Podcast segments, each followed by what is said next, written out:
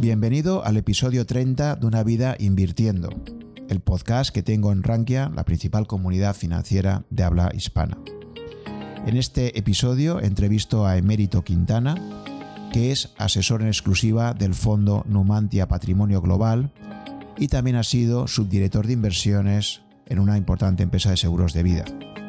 En la conversación repasamos, entre otros temas, cuál ha sido la trayectoria formativa y profesional de Emérito eh, y tocamos temas tan interesantes como cuál es la relación que puede existir entre la Escuela Austriaca de Economía y el mundo de la inversión, por qué confía en la inversión en valor como método principal eh, de gestión, cuáles han sido sus aprendizajes en todos estos años que lleva como gestor, así como, por ejemplo, pues cuáles serían sus recomendaciones para invertir a largo plazo o la opinión que tiene sobre la cartera permanente, su convicción a la hora de invertir en Bitcoin.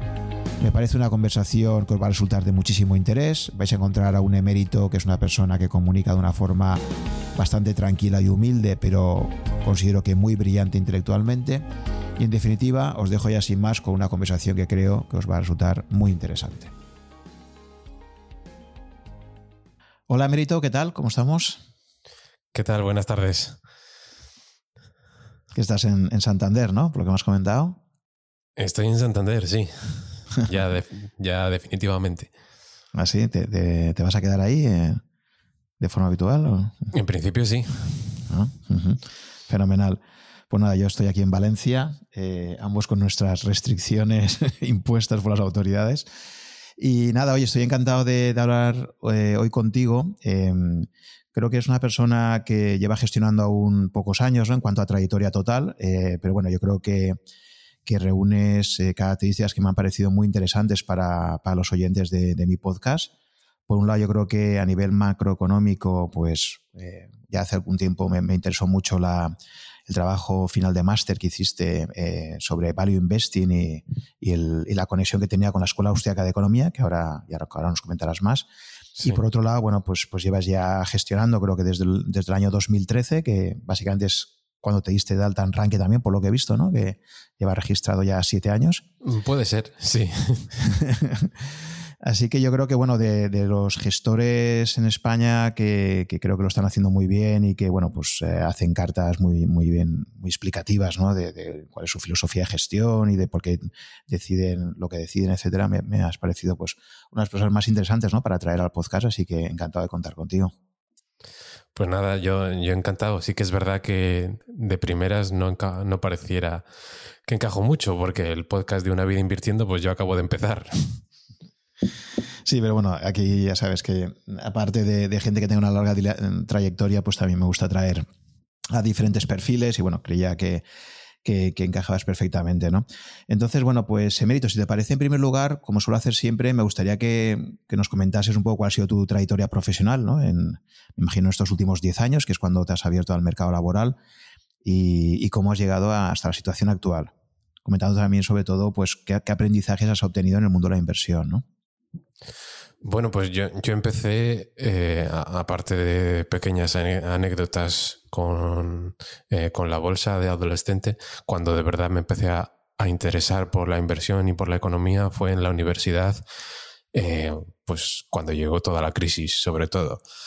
Mm, tenía unas pequeñas inversiones, pero no tenía ni idea, básicamente. Entonces, fue en el 2008 cuando de verdad me puse a, a investigar, porque cuando yo hacía la ingeniería, y había intentado acercarme al mundo de la inversión, lo había hecho, pues eso, desde un punto de vista ingenieril. Vamos a ver si encontramos el santo grial, vamos a ver si hacemos un modelo estadístico o cuantitativo que tenga de inputs mm, lo que sea, el precio, el volumen, la contabilidad, y, vamos a ver si conseguimos automatizarlo todo y programando y, haciendo pues como un proyecto de ingeniería maximizador. y bueno, pues obviamente todo esto no funciona y, fue un poco un jarro de agua fría ¿no? y un golpe de, humildad el decir, vale, eh, no lo estoy enfocando bien, tengo que aprender más lo que tiene sentido, que es verlo desde un punto de vista empresarial, aprender economía, eh, economía que tenga en cuenta ese, enfoque y, y aprender muchísimo más. Entonces todos esos, todos esos años fueron de estudio y de lectura, de descubrir el value investing, descubrir la economía austriaca y, formarme y prepararme una vez que acabé la, la carrera, la ingeniería. Eh, pero ¿cómo es que un ingeniero de repente se plantea entrar en el mundo de la inversión? ¿Hubo algún evento? Hablas de la crisis del 2008, ¿no? Pero no sé si por contexto familiar o, hubo algún evento así o algún hecho en concreto que te... Porque a priori un ingeniero no parece que, se quiera luego plantear dedicarse al mundo de la inversión, ¿no? Entonces supongo que habría algún momento que algo te haría clic y, que decidirías un poco, ¿no? Eh, plantearte dedicarte a esto. Mm. Bueno, eh, es que la ingeniería, a ver, yo simplemente eh, lo que intento tener es curiosidad y a veces pues es de una cosa, a veces es, de otra. Yo me metí un poco en la ingeniería por eso, porque era un poco eh, lo que aprendías más de, todo y, porque creía que tenía más que ver eso con, el ingenio, con las ideas, con la creatividad. Yo de niño quería ser inventor y, entonces por eso hice la, ingeniería, pero en realidad pues yo me, interesan muchas cosas. Eh, pues, pues un año me daba por, pues por, por hacer eh, motores eléctricos y historias en el garaje, otro año por, por la horticultura, otro año por eh, aprender de, alimentación o, de lo que sea. Entonces, después de muchos años, la, la, última frontera casi es, es lo más difícil de explicar es esto, la economía, el dinero y la inversión y por eso, y por eso siempre, me, siempre me interesó, aunque estuviese haciendo la ingeniería. Vale, y entonces, eh, una vez que finalizas la carrera, te planteas hacer un máster, ¿no? Sí, eh, cuando vi que, esto me, apasionaba mucho, eh, terminé la carrera y dije, pues tengo que, formarme en, en, esto y además de ser autodidacta y de leer todo lo que podía, pues hice eh, un posgrado en bolsa y mercados financieros, bastante mm, básico.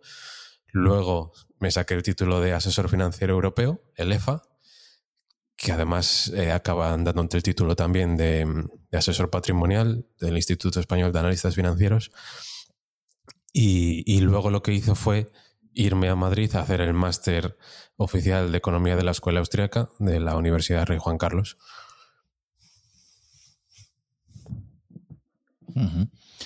Al no haber hecho la carrera de económicas, como en mi caso, tuviste la suerte de no quedar demasiado contaminado por, las ideas keynesianas, ¿no? que son las que predominan en, el mundo académico. ¿no? Eh, ¿qué, fue lo, que te hizo decidirte hacer un máster tan específico como el de la, escuela austriaca? ¿Cómo descubres esta escuela de pensamiento y, comparándolo un poco con, lo que eran las, corrientes más eh, dominantes ¿no? en el mundo de la economía, como pues la, la keynesiana. Mm, claro, es verdad que, que, tendría que haber desaprendido eh, mucho si hubiese, si hubiese hecho económicas. Yo vengo de, dos familias de, pues de, empresarios, ¿no? Y desde niño es lo que he visto en sacar adelante distintos negocios. Y a mí en cuanto lo vi, pues como dices tú, te hace clic y dices, este es, este es el enfoque teórico o el sustrato teórico que encaja con lo que yo veo en el día a día y con, cómo funcionan las empresas. Y como también había visto que mi formación de ingeniero pues eh, chocaba, me, hacía ver las cosas de forma más matemática y maximizadora y, estaba perdiendo un poco el, enfoque teórico empresarial cualitativo, pues digo, este es el, este es el contrapunto perfecto y necesito hacer el máster para conseguir todas esas herramientas, esa caja conceptual y, por, eso, y por eso fui para allá. Lo que pasa es que es una escuela que no es fácil de descubrir. Fíjate que yo en la carrera yo creo que prácticamente, vamos, no sabía, no sabía nada. La escuela austriaca no se mencionaba para nada, por supuesto. Eh, a lo mejor algo de Hayek muy, muy, muy de pasada, pero vamos, prácticamente nada. Y, yo recuerdo, por ejemplo, haciendo la tesis doctoral, la fascina. O sea, para mí un, libro transformador y que me dejó absolutamente deslumbrado fue el libro de Hayek. Eh, hmm. la fatal arrogancia, sí. La fatal arrogancia que además tiene una serie de planteamientos evolutivos muy interesantes, porque yo justo en la tesis también estaba trabajando un poco pues toda la parte de, me interesaba muchísimo toda la parte de autoorganización y de, de sistemas evolutivos. Y mm. cuando, cuando leí a Hayek ahí y, vi también un poco conexiones con todo ese planteamiento, pues me pareció absolutamente fascinante, ¿no? La emergencia de, instituciones sociales, ¿no? Como el dinero, el comercio, un montón de cosas, ¿no? Y, y, a mí me fascinó, ¿no? Y digo, ostras, ¿y esto por qué no lo he descubierto muchísimo antes, ¿no? Porque ya digo, anteriormente, bueno, pues... Eh, eh, es que el tipo de lecturas que tenía no tenía nada. Entonces, luego a raíz de eso, pues efectivamente yo empecé a investigar un poco, ¿no? Pero por eso me resulta tan interesante saber en tu caso mm, pues cómo, cómo fue que aterrizaste ahí cuando, ya digo, no es lo habitual eh, desde un, mundo académico llegar a, a, la escuela austriaca es un poco pues para, pues para gente un poco friki, ¿no? O que, que está totalmente fuera un poco del mainstream, ¿no? Entonces... Sí, eh, bueno, primero no teniendo preferencia por ninguna, mm, por ninguna corriente económica y, y, y segundo por pues como tú, a través de libros, leyendo muchos libros de distintas cosas hasta que vas viendo un poco la luz y, y al final lo que intentaba era descubrir los fundamentos de esta disciplina, la economía, el dinero, la inversión, cuál es el fundamento de las qué, piedras puedo poner para empezar a construir eh, algo. Que si no, si no estoy, estoy aquí leyendo y no, y no me baso en nada sólido. Entonces fue a base de un libro que te lleva a otro, que te lleva a otro, eh, descubrirlo. y, esos libros que te marcaron más, porque por ejemplo yo, uno de los libros más recomendados por la escuela austriaca en general pues es La acción humana ¿no? de, de Mises, que sé que tu maestro Huerta de Soto pues es el que más recomienda creo que lo utiliza incluso como texto, como texto básicos ¿no? en, en el curso que imparte en la, Universidad Rey Carlos Juan, Carlos I.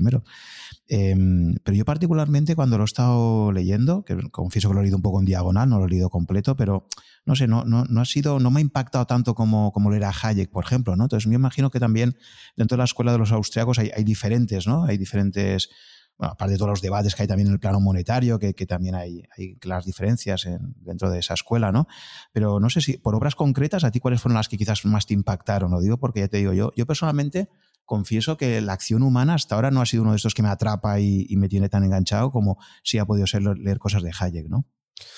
Bueno, es que la, acción humana eh, es bastante duro, bastante denso también. Nosotros no solo lo teníamos que leer, sino que la acción humana yo me la he tenido que estudiar y subrayar y poner notas al margen y poner post-its y, todo. O sea que la acción humana sí que la tengo bastante machacada junto con el libro de, em, de Huerta de Soto, de dinero, eh, crédito bancario y, ciclos económicos, que ese sí que le había leído antes del máster y, y ese gusta y fue el que eh, yo creo que fue el que primero descubrí, porque como ya, ya te digo, que como me impactó mucho la crisis de 2008, pues quería entender el por qué, ¿no? Y entonces en, en ese libro em, tuvo bastante éxito después de la crisis porque es como, vale, la corriente mainstream no ha conseguido explicar esto, pero esto encaja mucho mejor.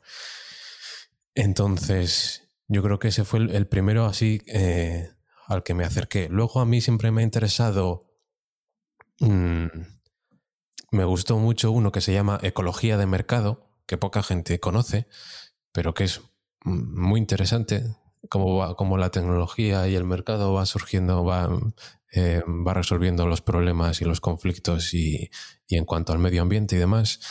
Y luego uno em, en la línea de Hayek, que a mí me interesa mucho porque esa parte no es intencional, no tiene que ver con la acción humana, es lo que tú dices, eh, em, emerge del conjunto, que es la teoría eh, evolutiva de las instituciones.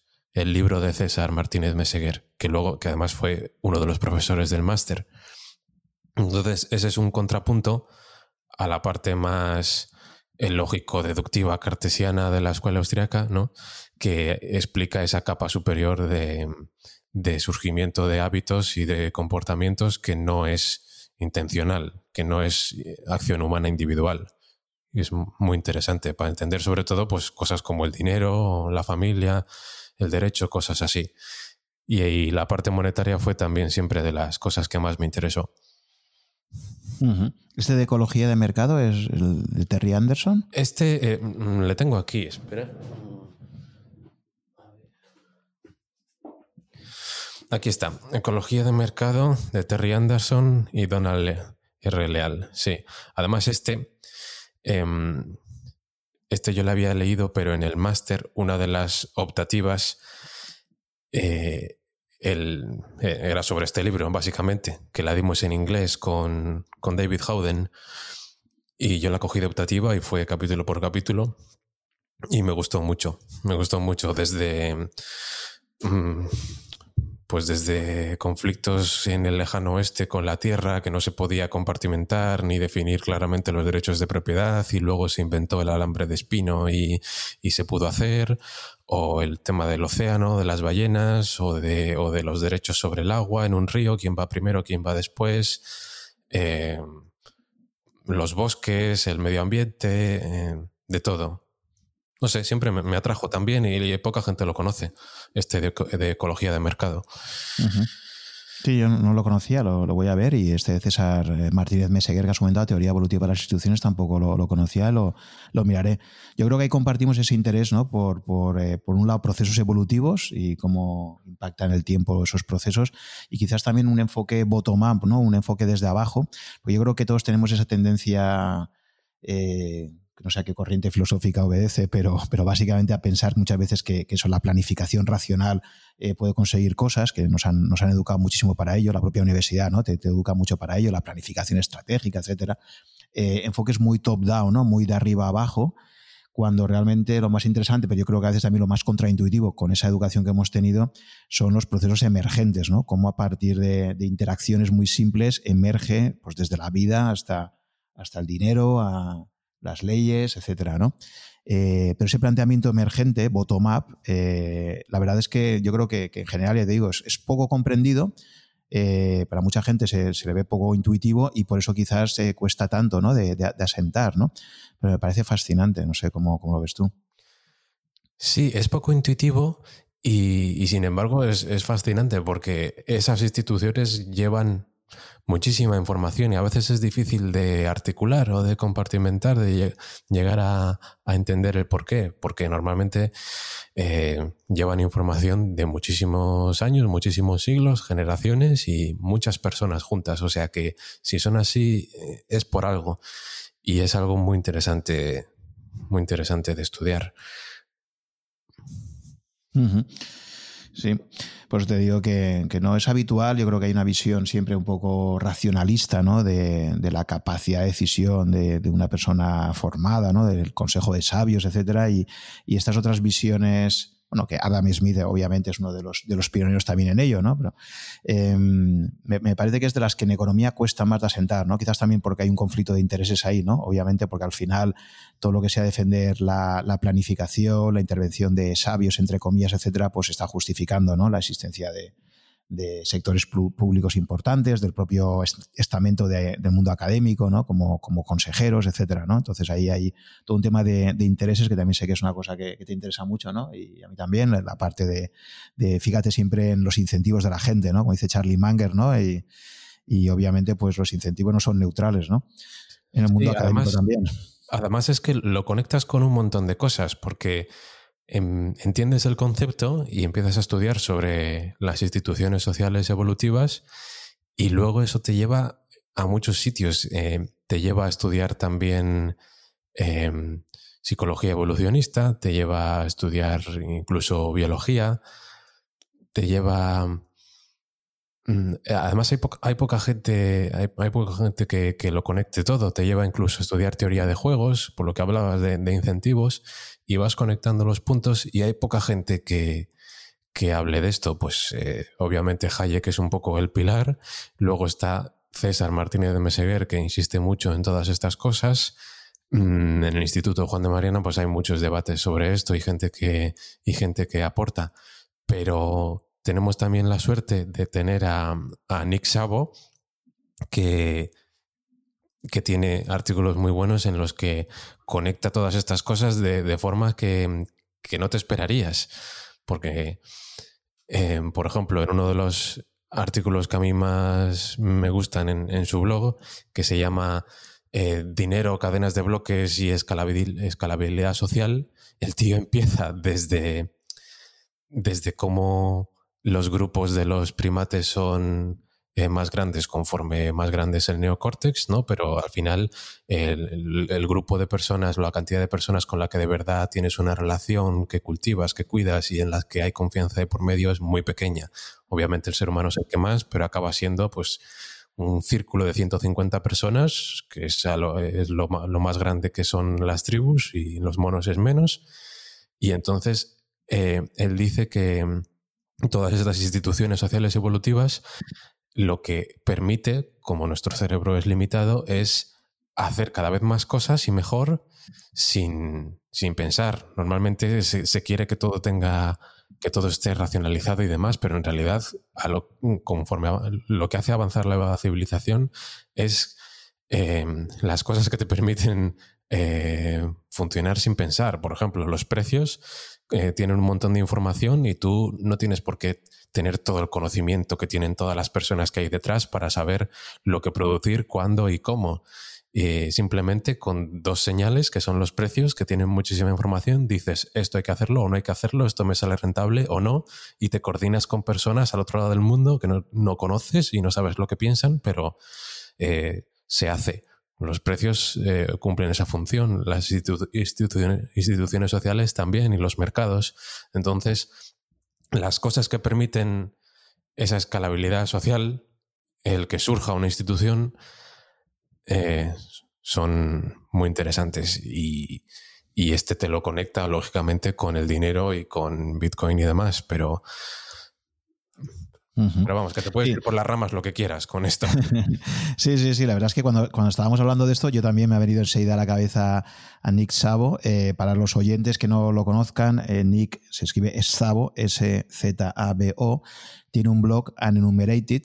Eh, que él dice que es básicamente porque eso recoge una variedad de, de, topics, de, de, temas completamente abierta. Y bueno, pues para muchos, si haces un poco de análisis cuidadoso, pues si, si alguien tiene el que tiene más papeletas para poder ser Satoshi Nakamoto, pues, pues sería él, ¿no? Aunque yo creo que precisamente todos los que, como ahora comentaremos luego, ¿no? Nos, interesa Bitcoin, creemos que, probablemente la, la, principal prioridad que tiene, que es la de su descentralización radical, pues creo que es bueno que no, que no haya ahí un padre fundador que siga estando por en medio y tal, ¿no? Pero bueno, la verdad es que es un pensador absolutamente fascinante, coincido contigo totalmente.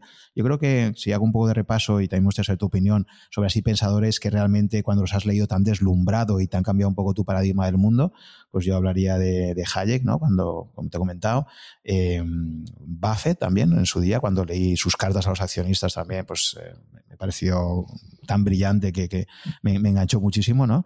Y, luego, pues también, pues eso, eh, Nassim Taleb, por supuesto, que ya he hecho algunos episodios sobre él en, el podcast, y, Nick Sabo también, bueno, yo creo que su blog está ahí y no es muy conocido, la verdad. Yo creo que merecería como mínimo una traducción, ¿no? Porque todos sus artículos yo creo que nadie los ha traducido aún.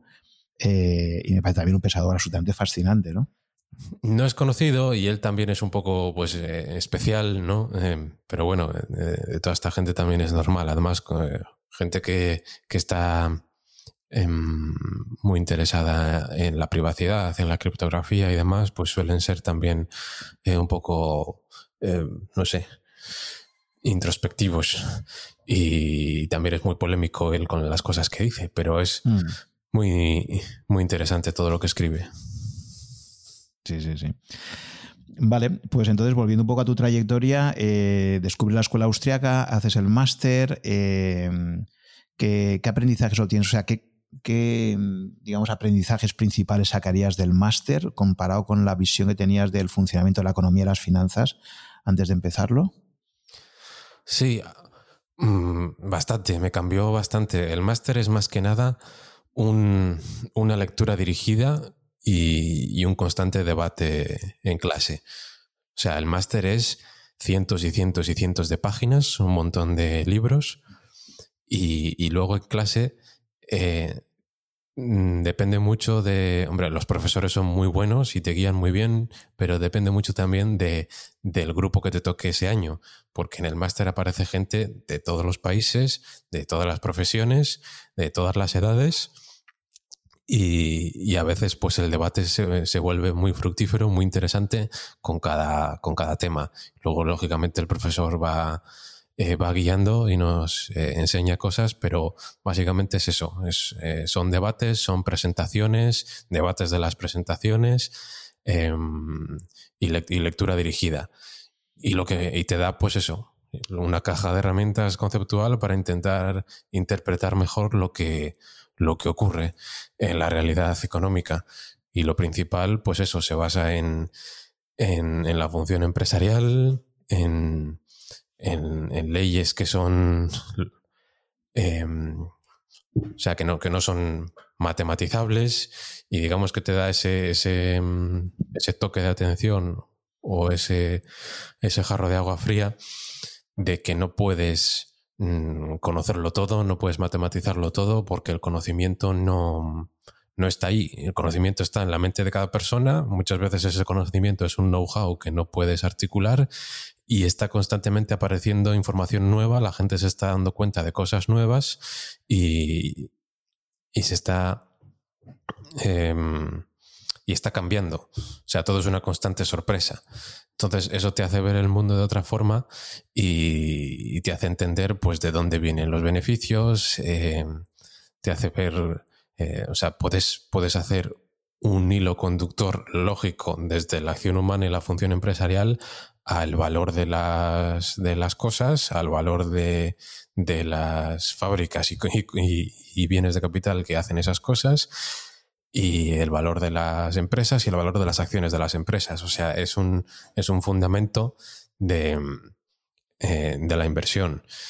Y, digamos que te quita un poco ese sesgo cuantitativo, porque al final las empresas cumplen una función para, em, para los consumidores, son los consumidores los que dan valor a los productos subjetivamente y, todo está cambiando constantemente. Y, el y conceptos básicos como el concepto de incertidumbre eh, frente al riesgo y bueno, todos esos debates. Em, hablando de debates, sabes que ahora, pues, eh, esa conexión que tú estableces en tu propio trabajo final de máster, ¿no? Entre, entre el, entre la Escuela Austríaca y Value Investing, que veo que en tu primer apartado pones madre e hija, ¿no? Escuela Austríaca la madre y Value Investing un poco su, hija. Eh, pues sabes que dentro de, también del mundo del Value Investing, eh, esta conexión que, está, que, se ha establecido sobre todo bastante en España, ¿no? Con, yo creo que ahí, obviamente, pues el papel que ha jugado eh, los gestores de, de Bestinver, ¿no? Mes fundamentalmente, Álvaro Guzmán, etcétera, pues parece que se estableció esa conexión, ¿no? Que tenía que ser casi necesaria entre invertir basado en el value investing y, tener unos fundamentos de escuela austriaca, ¿no? Pero luego han aparecido otros muchos gestores que también se definen como, como inversores en valor y que te dicen, por ejemplo, recuerdo el episodio que grabé con Pepe Díaz Vallejo, ¿no? Con Rebuzner, digamos que es como su nick en Rankia, eh, pues él, él decía que, qué manía había, ¿no? Con establecer siempre esa conexión entre, entre escuela austriaca y value investing y que decía que, que, no tenía que ser para nada necesaria, ¿no? Esa conexión. Entonces, me gustaría saber un poco cuál es tu opinión, ¿no? Siendo obviamente alguien que ha hecho trabajo final de máster sobre esto, si, si crees que quizás en España ha habido más ese sesgo a conectar siempre el value investing con tener una base macro microeconómica de escuela austriaca, cosa que a lo mejor no se da tanto en otros países. ¿Qué, opinas un poco al respecto?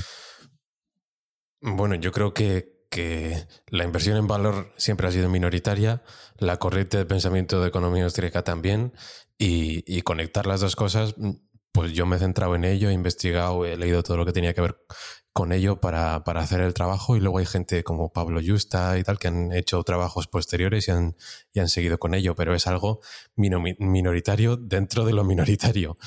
Mm. Obviamente en España hemos tenido la suerte de que, de que Paco García Paramés siempre eh, ha puesto en valor la, la escuela austriaca y esa corriente de pensamiento y entonces lo ha puesto más en el mapa para nosotros y eso eh, siempre es de agradecer. Pero mm, Mm, bueno, es que la, entrevista que dices no, no lo he visto y yo creo que, que, a esa persona no la conozco. Pero eh, en realidad tiene razón. O sea, un, empresario no necesita tener ese bagaje y, esa, ese fundamento eh, teórico.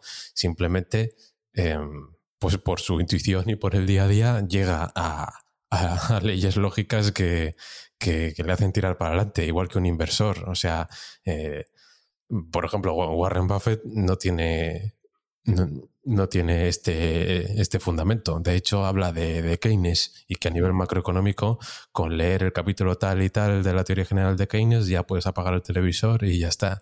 Eh, entonces, eh, son cosas que, yo creo que hacen falta. Si yo creo que si no tienes una, un fundamento, si no tienes una teoría, no puedes interpretar las cosas que ves y los datos que ves. Yo creo que es, es, eh, es lógico.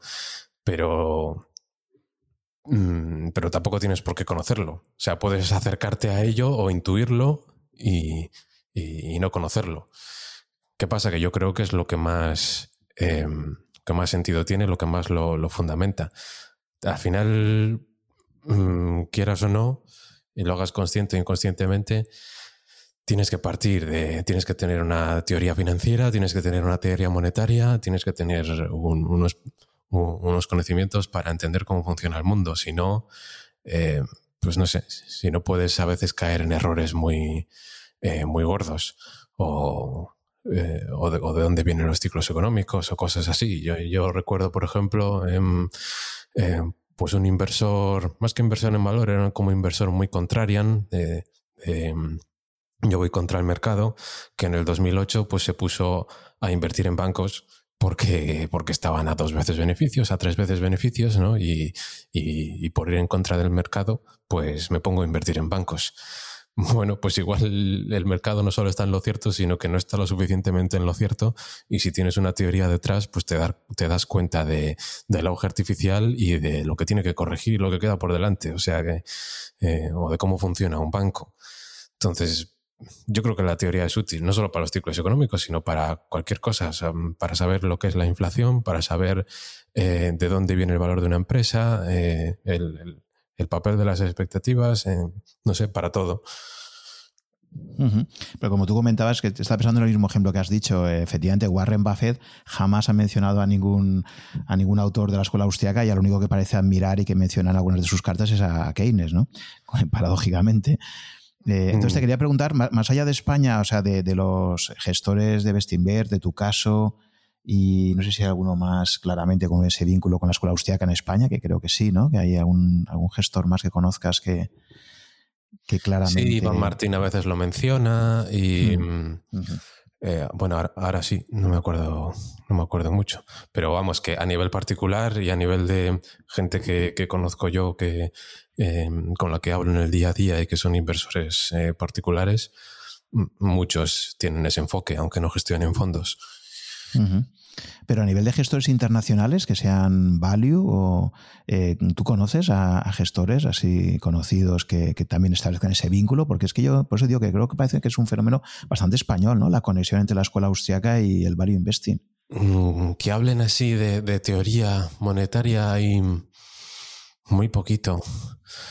Em, ahora no se me ahora no se me ocurre. Ahora eh, han aparecido bastantes más, pero claro, con el tema del Bitcoin, porque eh, cuando te interesas por el Bitcoin acabas en la escuela austríaca sí o sí, porque si no, a ver cómo explicas desde un punto de vista de teoría monetaria todo, todo esto. Entonces es lo más rico para acercarse a ello. Y, y de ser una corriente minoritaria, ahora ves a gente leyendo a Menger y leyendo a Hayek y leyendo cosas de escuela austríaca solo para intentar entender mejor el Bitcoin y, y están volviendo a poner de moda eh, entre, inversores por eso, sencillamente. Y ves a, Michael Saylor, el CEO de MicroStrategy, que ha invertido en Bitcoin, hablando de Hayek y de cosas así, o hablando, hablando de cosas del Juan de Mariana, o ves a... Eh, hay un inversor en valor que hace podcast en, en inglés, ¿cómo se llama? Eh, me lo voy a buscar ahora sobre la marcha, que también que también habla ahora a veces de gestores austriacos, pero de autores austriacos, perdón, pero gestores, gestores, eh, ahora mismo no se me ocurre ninguno. Eh, esta conexión con Bitcoin es verdad que es muy, muy divertida porque yo también, por ejemplo, con el libro de Saifdin Amus, este el patrón Bitcoin, que, que, uno se lo compra pensando que todo el libro va a hablar de Bitcoin y, esencialmente habla de la evolución monetaria de la humanidad, ¿no? de lo que es el dinero sólido y, para mí es la parte fuerte del libro, ¿no? Y ya solo muy al final pues habla un poco de Bitcoin y tal, ¿no? Pero que, pero que creo que la gente que está interesada en Bitcoin, efectivamente, como tú decías, un poco back to the future, ¿no? y de repente, pues eso les ha llevado a, investigar los fundamentos de qué es el dinero, qué hay por detrás, etcétera, y, paradójicamente por esa vía ah, están descubriendo a mucha gente a, los austriacos. Claro, aquí está. Hay un... Em, eh, hay un canal que se llama Preston Pies, o no, sé cómo se pronuncia, Preston, P-Y-S-H, y es un inversor en valor que hace podcast con, eh, y también con inversores famosos y de inversión en valor y de Warren Buffett y demás. Y tiene algunos sobre Bitcoin, que cada vez veo a más inversores en valor eh, interesados por Bitcoin. Y a, Adolfo Contreras, que hiciste tú un, podcast, a Pablo Martínez Bernal, a Bill Miller. Y, este sí que suele hablar de, esos temas. Sí, sí, sí. Vale, entonces, em, en tu caso, bueno, pues eh, acabas el trabajo final de máster, además con, una nota excelente, ¿no? Creo que fuiste el mejor de, la promoción. dieron además el premio Hayek, ¿no? O sea, que debe ser, un eh, orgullo, ¿no? Sí, em, fue curioso porque eh, sí, fue el único trabajo em, fue el único trabajo fin de máster con un 10 y entonces al mejor trabajo de fin de máster pues le daban el premio Hayek y luego había dos premios más y uno de los otros dos premios era al mejor expediente de todo el máster, ¿no? Todas las, mejores notas. Y, la cuestión es que ese también era yo, pero como no podían darme dos, eh, dos premios, pues me quedé con el de con el del mejor trabajo de fin de máster, que era el premio Hayek, que era el que más ilusión, ilusión me hacía, y, sí, sí. Pues fue por este trabajo de la fundamentación teórica del value investing desde ese punto de vista. Y, de la teoría saltas a la práctica, ¿no? Hay un momento también que siempre me interesa mucho eh, preguntar en estas entrevistas y es cuando decides tener el valor suficiente, porque claro, una cosa es empezar a gestionar tu propio dinero, ¿no? que yo creo que todos nos ha hecho ilusión, si nos han apasionado siempre los, temas financieros, pues cuando empiezas a ahorrar un poco, el, decidir cómo vas a invertir y tal, ¿no? yo creo que es una, decisión muy personal y, que vas empezando probando, ¿no? mucho prueba y error y tal, ¿no? pero claro, eh, lo que yo no he hecho nunca, y tú sí que has hecho casi un poco desde tu principio, tu vida profesional, ha sido eh, gestionar dinero de terceras personas y además personas que te son muy cercanas, ¿no? Como puede ser el círculo familiar, ¿no? si también amigos cercanos, etcétera. Entonces supongo que esa decisión de dar ese salto, ese triple salto, eh, y, además desde, desde una edad tan temprana, pues supongo que para ti debería ser un motivo de reflexión importante, ¿no? Porque uno de los consejos que se suelen dar siempre es, mira, separa siempre el dinero de la familia y de, y de los amigos, porque si no acabarás perdiendo la familia y los amigos, ¿no? Porque el dinero suele acabar contaminando todo. Si las cosas van bien, bien, pero el día que, van, que empiezan a ir mal, empiezan las explicaciones y, y, bueno, suele ser algo bastante problemático, ¿no? Entonces te quería preguntar eso, ¿no? ¿Cómo, cómo te decides a dar ese salto y, y asumes eso con tanta valentía? Pues... Eh Claro, por aquel entonces yo tenía 25 años y ya llevaba muchos años aprendiendo y, y, ya haciéndolo con, con mi dinero. Y, y, en el día a día, pues sí, hablaba con mis padres y demás, y las cosas que me interesaban, pues al final acababan yendo, yendo bien. Y, y fue un poco mm, casi por, eh, por casualidad, porque en aquel año, en 2013, pues mis padres Em, cuando falleció uno de mis abuelos, pues vendieron un pequeño inmueble aquí en Cantabria que, que mi abuelo dejó a, a, los, a, los, hijos y entonces tenían algo de dinero. Y, y, fue básicamente confiar en mí, confiar en mí desde ese momento, hacer una pequeña sociedad familiar y en la que se unió pues mi abuela, mi tía y algún, y algún amigo y en ese momento yo reconozco que confiar en mí en 2013 pues era, era todo un acto de fe, de bueno, vamos a ver el chaval lo que hace. Yo recuerdo que ese día em, míos eran 16.000 euros, creo, lo que había ahorrado hasta entonces, y empezamos con 105. 105.000 euros en septiembre de 2013.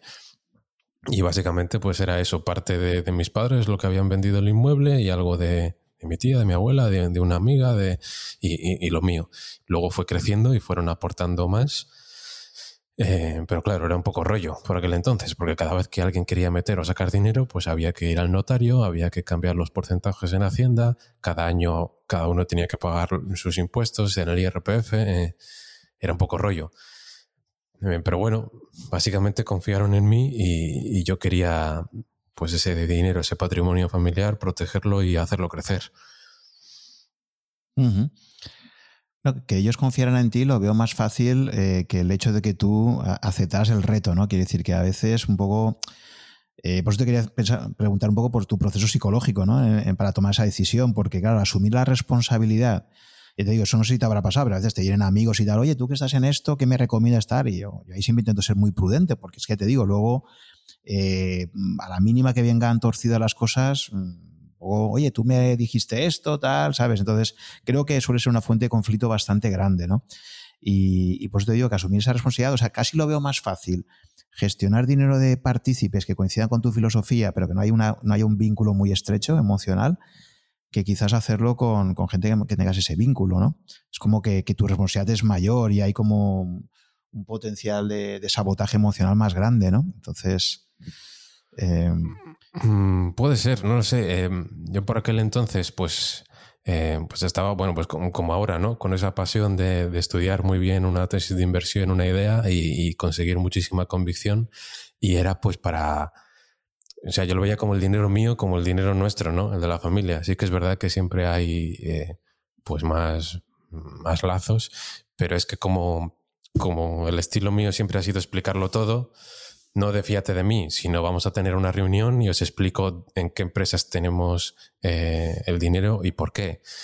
Y era un poco ahora, ¿no? Se hacía periódicamente una reunión. Recuerdo que una vez fue aquí en Santander, en, el Hotel Chiqui, en una de esas salas que tienen, pues fuimos allí a hacer, em, y éramos pues seis o siete personas. Fui yo a hacer la presentación y dijimos, pues tenemos 15.000 mm, euros en Zoetis, que es una spin de Pfizer, por esto, por esto y por esto. Y tenemos otros 10.000 en Disney por no sé qué. Y, y 30.000 en XPO por tal. Y, he hecho esta investigación y me he ido aquí, me he ido allá. Entonces, o sea, ellos, eh, ellos sabían, eh, sabían por qué era todo, no, confiaban ciegamente en mí. Digamos que yo tenía la convicción en mis tesis, pero se lo explicaba todo. Esta es la cartera completa y, estas son las tesis, esto es lo que creo que vale esto y por esta razón. Mm, pero la idea era esa, hacer, hacerlo crecer lo, mío y lo de ellos. Vale, entonces empezáis eh, con, este, con este fondo familiar en, septiembre del 2013. Em, y, de ahí, em, cuéntame un poco la evolución hasta que tomas la decisión de, crear en 2017 el, Numantia Patrimonio Global. Sí, teníamos ese problema de que era poco operativo, no era eficiente fiscalmente y, y demás, era poco escalable.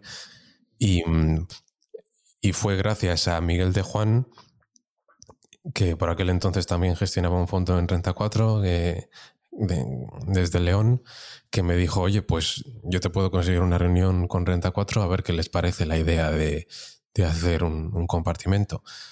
También con la suerte que había un compartimento ya que no se usaba, que estaba casi muerto, y entonces no había que crear uno nuevo en el fondo de Renta 4 Multigestión, sino que era renovar el que, el que estaba a punto de desaparecer y cambiarle el nombre y cambiar el folleto.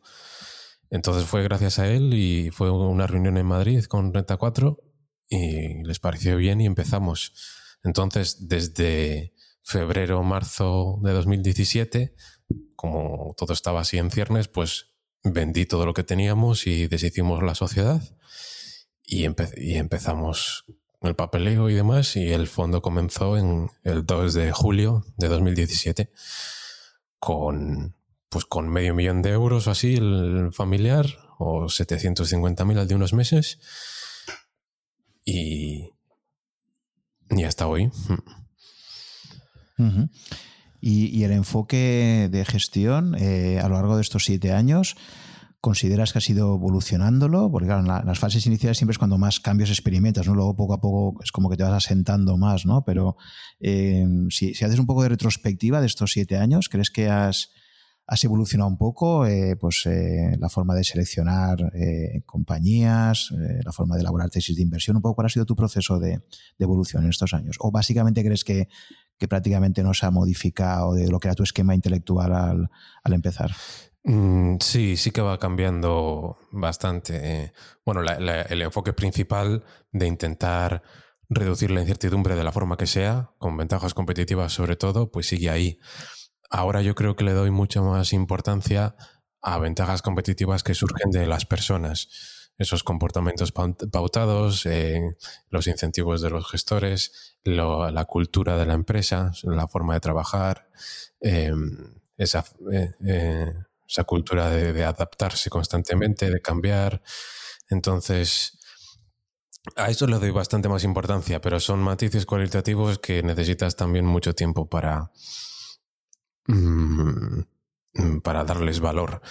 También la forma de buscar empresas, antes quizá eh, utilizabas algunos filtros más sencillos y como fuente de ideas y de esos filtros eh, pues te ponías a tirar del hilo a entender la empresa. Y ahora surgen ideas de otra forma. Eh, cuando veo las características que me gustan, me pongo a entender la empresa y luego ya interpreto la contabilidad y, valoro la empresa. Y luego también hay cosas que han cambiado.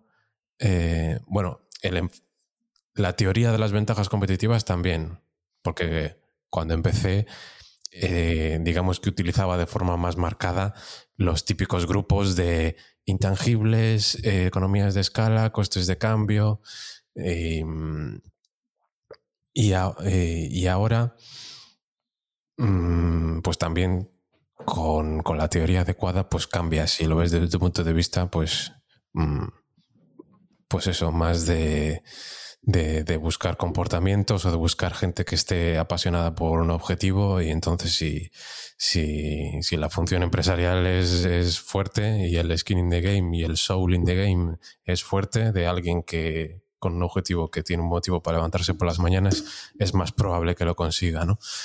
Em, pero también el mercado ha cambiado y, y, obviamente muchas ideas han cambiado. Por ejemplo, cuando teníamos la sociedad familiar, aunque fuesen 100.000, 200.000, 300.000 euros, yo nunca he ido a por microcaps eh, raras, eh, por aprovechar, entre comillas, que, que, soy pequeño. En realidad siempre... Em, he tenido empresas bastante grandes. En 2013, 2014, 2015, pues teníamos un 10% en Apple, cuando estaban recomprando acciones y no estaba claro em, eh, lo que iba a pasar con Apple y estaba muy barata. Y, teníamos también Versa y Hathaway desde 2013 hasta ahora. Teníamos, ya te digo, esta mm, de, de medicamentos para animales, Zoetis, y la Union Pacific, y Disney, y XPO, cosas así no, no era nada raro. Y ahora, mi Nestlé, por ejemplo, y ahora esas empresas más obvias de calidad, pues con los tipos de interés tan bajos, como se convierten en, en sustitutos de bonos y la contabilidad es muy clara y muy bonita, pues han subido mucho de precio. Y no es lo mismo en 2013 para la familia comprar Nestlé a 13 veces el Levit que, que a 22 veces ahora, sobre todo cuando veo ventajas erosionándose y crecimiento bajo y algunos problemas a futuro. Entonces, ahora es más difícil que en 2013, creo yo. Claro, has mencionado empresas grandes, empresas con mucha liquidez y la pregunta inevitable es Em, claro, la, famosa hipótesis de la eficiencia de los mercados, ¿no? Porque si hay un mercado que podríamos decir que es bastante eficiente, pues es sobre todo el de el mercado de empresas cotizadas norteamericanas eh, grandes, ¿no? El, SP500 probablemente pues sea de los mercados cotizados más estudiados por todos los analistas que tienen más masa crítica de, gente estudiando, etcétera, ¿no? Entonces, ya sabes que, hay mucha gente que justifica pues la, gestión activa con modelos de, de boutique, ¿no? Modelos de fondos de autor como el tuyo, pues básicamente buscando quizás más eh, segmentos del mercado con posibles ineficiencias, como puede ser, pues eso, fuera de Estados Unidos o empresas de menor tamaño, etcétera. Entonces, tú, frente a ese planteamiento, ¿cuál sería tu posicionamiento? Decir, oye, pues que hay gente que pueda decir, oye, pues para acabar invirtiendo en Facebook, en Amazon, en, en, en, y Hathaway, etcétera, pues para eso me voy a un, a un, modelo de indexación y ya está, ¿no? No sé si necesito un fondo de autor, ¿no? ¿cuál sería tu comentario al respecto? Sí, nunca he pensado eso. O sea, yo acabo en las empresas de que acabo siguiendo los criterios y me da igual que sean muy conocidas o no, o que el, que el partícipe va a pensar, eh, ah, pues yo eso también lo conozco y ya lo puedo hacer para que acabes en Amazon. Bueno, pues haz lo que tú quieras, pero yo para mi dinero, para, mi familia, acabo en Amazon por después de una investigación larga, después de, de, haber aplicado todos los criterios. Me da igual que sea grande, pequeña, muy conocida o nada conocida. Yo no creo que el tamaño sea una ley de rendimientos decrecientes, em, porque yo creo que las oportunidades aparecen a todos los niveles, son como un, queso gruyer y, eh, y, aparecen por todas partes. Y puede haber una empresa muy pequeña que sea un nicho concreto que ya no puede crecer nada. Em, y, no tener mucho potencial porque los insiders o los gestores me mantienen el precio bastante cerca al valor intrínseco y luego haber una empresa muy grande pero que está en un mercado gigantesco con una cuota de mercado enana y con poder sobre el precio por explotar y con mucho por delante. Y además eh, se suele decir, pues sí, la siguen un montón de analistas, y que si los analistas de Wall Street nunca han tenido el criterio correcto y siempre han estado centrados en el próximo trimestre, en el corto plazo, y las empresas grandes que conoce todo el mundo se eh, son más proclives a dejarse llevar por las narrativas del momento. Y, Apple eh, de repente vale una cosa y a los seis meses vale 300 mil millones más porque ha cambiado la narrativa o, o Versailles Hathaway o Amazon o lo que sea, o, Facebook. Entonces no, mm, no lo veo así yo creo que también hay ineficiencias en empresas grandes, en empresas pequeñas y que, y que mm, el potencial de crecimiento muchas veces no tiene que ver con el tamaño. Vale, lo digo porque es un argumento que, justifica bastante la, gestión activa, pero quizás en aquellas partes del mercado que son, que son a priori, pues eso, ¿no? Menos analizadas, menos vistas. Tú sigues creyendo que, el, mercado es eh, Jekyll y Mr. Hyde y sigue siendo tan irracional, pues como, como defienden algunos, ¿no? Frente a la hipótesis. No, a ver, es que, es que además yo encuentro muchas empresas más. Eh, en Estados Unidos yo encuentro muchas empresas que cumplen mis criterios de, calidad y de buenos gestores y de ventajas competitivas y con mucho crecimiento por delante, con el futuro de su parte. Mm, y, también he encontrado empresas muy, muy pequeñitas que, nadie conocía y que, les ha ido bien y conforme el fondo crece, pues va siendo difícil también ponerse eh, en esas posiciones tan ilíquidas. Sí que es verdad que yo he intentado que siempre el fondo sea muy líquido, porque al final es un fondo de autor y si ahí me pasa cualquier cosa, yo creo, yo quiero que en cuestión de horas se pueda vender todo sin que el fondo sufra nada y sin que afecte a los precios. Entonces, la mayoría de las sí que hay cosas ilíquidas porque, porque yo sé que hay que hay un millón familiar y, muchos inversores a largo plazo y puedo hacerlo y algunas puede que lleve algunos días venderlas si no quieres afectar al precio. Pero si no, la mayoría del fondo es eh, venderlo todo, se mantiene el valor liquidativo y que la gente haga un traspaso o, lo retire o lo que sea. Pero mm, pero por lo demás, o sea, me da igual que la gente vea, pues he puesto Amazon y Amazon es una, eh, de las empresas más grandes y, ah, pues yo también la conozco. Y, que, o sea, que es que eso no lo entiendo. Quizás sea desde un punto de vista más comercial, de, yo soy especial, busco cosas raras, eh, este fondo tiene un, algo de magia, es una caja negra y no puedes hacerlo tú y me necesitas a mí y, yo lo sacaría adelante porque descubre lo que nadie descubre.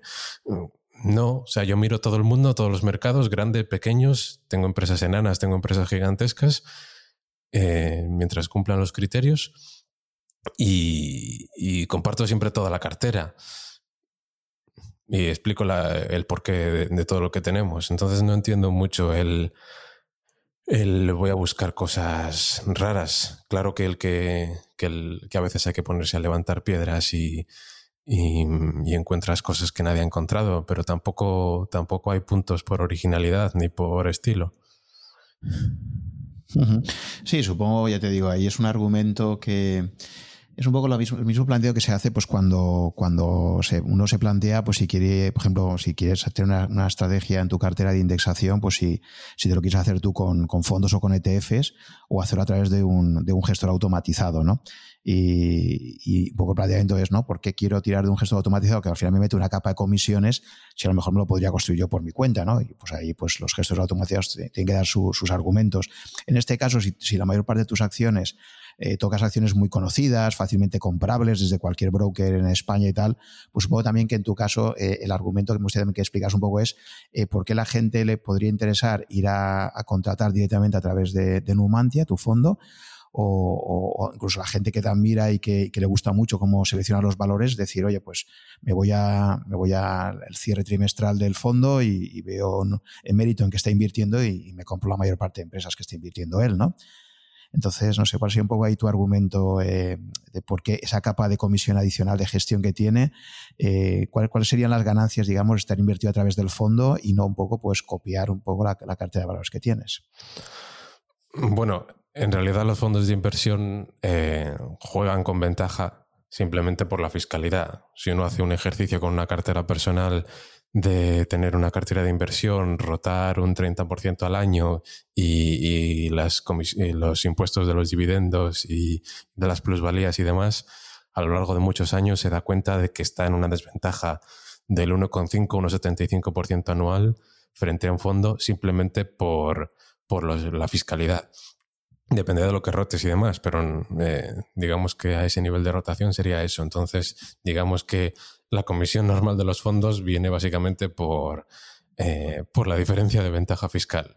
Y, me lo llevas tú. Bueno, y también del aprovechar la, división del trabajo, ¿no? Yo, yo, me centro en lo que sé, gano dinero y entiendo lo que tú haces y me fío de ti, pues eh, llévamelo tú y explícamelo de forma periódica. Pero es que yo también estoy a favor de, de la indexación y que todo ese conocimiento em, que creamos los gestores activos eh, y que están en los precios, em, te aproveches de ellos a base de simplemente indexarte. El, el, por qué alguien no va a poder copiar la cartera, pues lo puede hacer o lo puede intentar, pero no va a poder copiar mi convicción. Entonces, si, si me copias las primeras posiciones y, no tienes la convicción que yo tengo y no has hecho los deberes, cuando la empresa caiga un 30%, no vas a saber qué hacer. No vas a saber si comprar más porque la tesis sigue eh, intacta o no vas a saber si vender porque estás equivocado o, qué narices pasa. Entonces, se pueden copiar las posiciones, pero no la convicción. Y, bueno, tampoco soy yo muy muy activo intentando decir invierte en mi fondo, simplemente es el grupo de empresas que yo quiero tener, que mi familia quiere, quiere tener y que creo que son buenas para, para largo plazo y cuantos y si hay más partícipes que confían en mí, bien, pero, eh, pero yo reconozco que hay mm, muchos gestores distintos, muy buenos y, que la indexación también es una eh, alternativa válida siempre que se sepa lo que está haciendo. Yo lo que le digo a la gente es no, no inviertas en mi fondo, invierte en lo que entiendas. Y si algo no lo entiendes, pues no menosprecies el valor de no hacer nada, que se quede el dinero ahí quieto hasta que encuentres algo que entiendas de verdad. Y si, si el fondo no te encaja, no convulgas con la filosofía o, no lo entiendes, pues no, no metas nada. Sí, la parte de fiscalidad efectivamente es muy importante. Porque hay gente que dice, bueno, pues me hago una cartera con, valores sólidos de proyección a muy largo plazo, pero por ejemplo en tu caso me, ha sorprendido que en la última carta pues has comentado que la, posición de Berkshire Hathaway que tenías, que la tenías creo que desde 2013, ¿no? desde el principio, pues lo has vendido, ¿no? Eh, que habrá habido gente que la habrá sorprendido bastante, ¿no? El, el encontrarte con esto. Y entonces verá que incluso, fíjate, empresas tan referentes como la de Warren Buffett, pues tú has decidido venderla, ¿no? Con lo cual efectivamente ahí, si alguien copiase tu cartera, pues, pues al hacer esa venta habría tenido que pasar por caja de, de Hacienda, ¿no? Eh, y en, tu, en cambio, pues a través de tu fondo puede, puede seguir estando invertido sin, sin pagar impuestos, ¿no?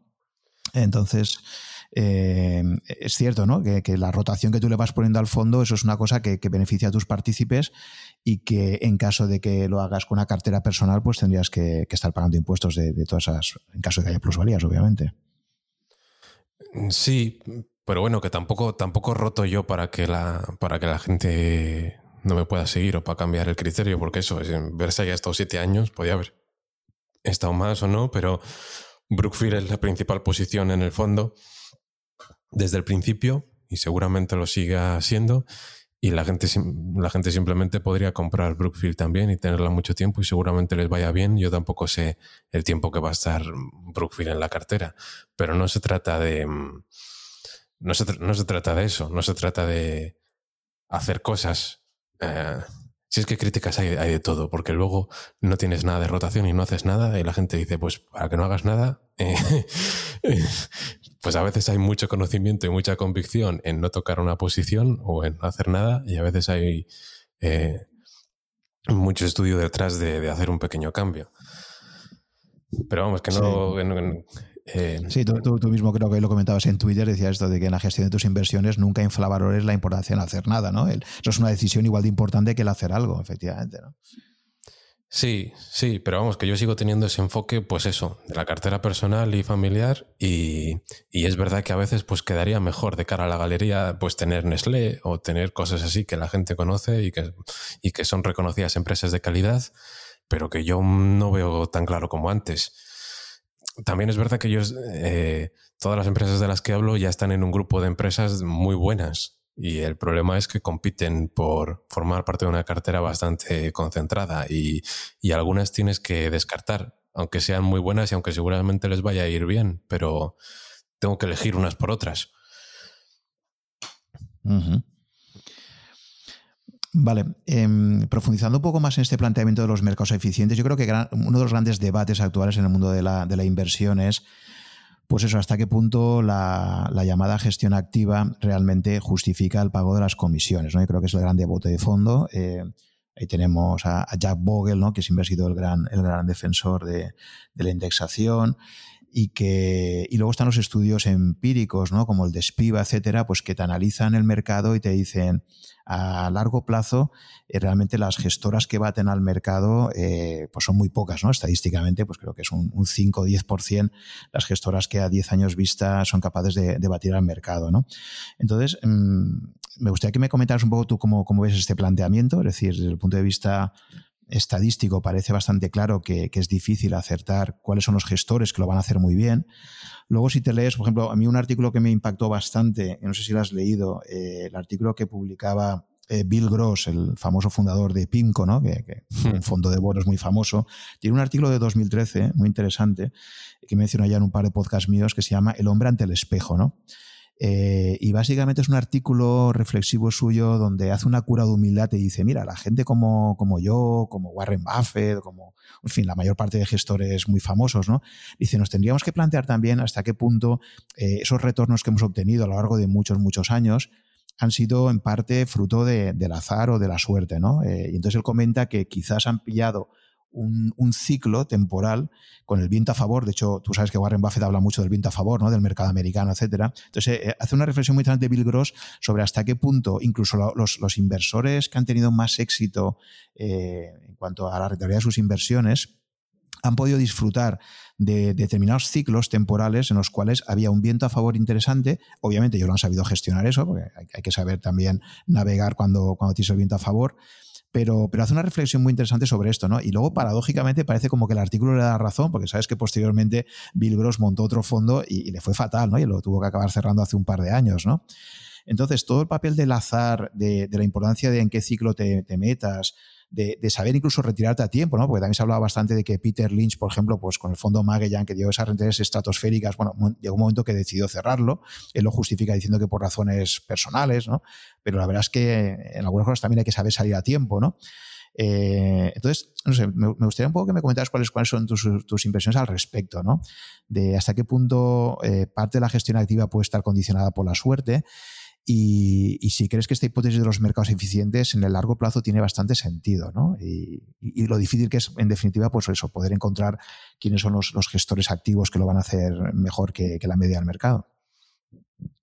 A ver, yo soy bastante eh, partidario de, de, la, de que si alguien lo entiende bien y le es sencillo para él, de la, de la indexación no en cosas raras, sino en el SP500 o en el, o en el mundo entero, soy bastante partidario y, sé que muchos gestores activos son críticos y em, también porque no le interesa, ¿no? Yo también he sido muy crítico con la, con la inversión indexada y, me creía argumentos que podían em, que pueden confundirte, que pueden hacerte pensar que puede haber una burbuja de, de, gestión indexada o que afectan a los precios de una forma u otra y todo eso no es así. Entonces, cuando te centras en buscar la verdad y no en buscar lo que a ti te interesa, pues lo descartas. No, no es así, por mucho que lo repitan en sus cartas los gestores activos, la gestión indexada no afecta a los precios, no sube los precios de las empresas más grandes a costa de las pequeñas y no está en una burbuja.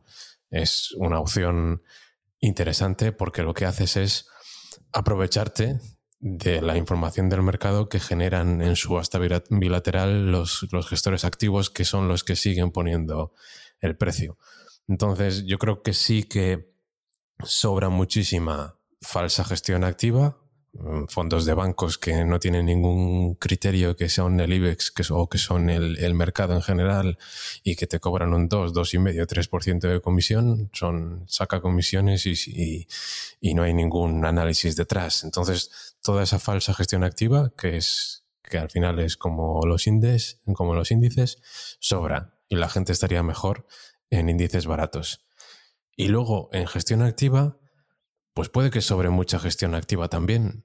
Puede que incluso sobre yo. Lo que pasa es que a mí esto me apasiona, pero es que igual hay, gente que quiere entrar a este sector y que al final no va a aportar nada de, de valor. A mí todo esto me apasiona y yo lo que quiero es tener un grupo de empresas que entiendo porque para mí la regla número uno y para la familia es invertir en lo que entendamos bien.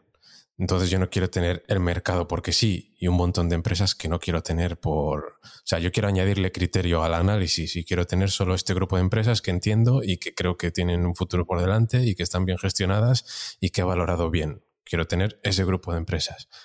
Pero yo sé que en el mercado en general también hay eh, mucha información valiosa y que ahora mismo esa gestión indexada tiene mucho por delante y consigue subirse al, carro y aprovecharse o ser gorrona de, de, de los demás. Es que en realidad puede que baste con una reserva india de un porcentaje muy pequeño de gestores activos en competencia para que pongan los precios bien y el resto se aproveche. ¿Eso cómo lo aprovechamos en el fondo? Pues las inversiones en Standard Poor's Global y en Charles Schwab se aprovechan del crecimiento de, la gestión indexada. Yo creo que le queda mucho por delante y es parte de la tesis activa o empresarial, cualitativa de, esas dos ideas mías. Em, luego, por otra parte, lo de elegir lo de elegir a los gestores concretos, pues ya digo, la gente tiene que, entrar en lo que entiende.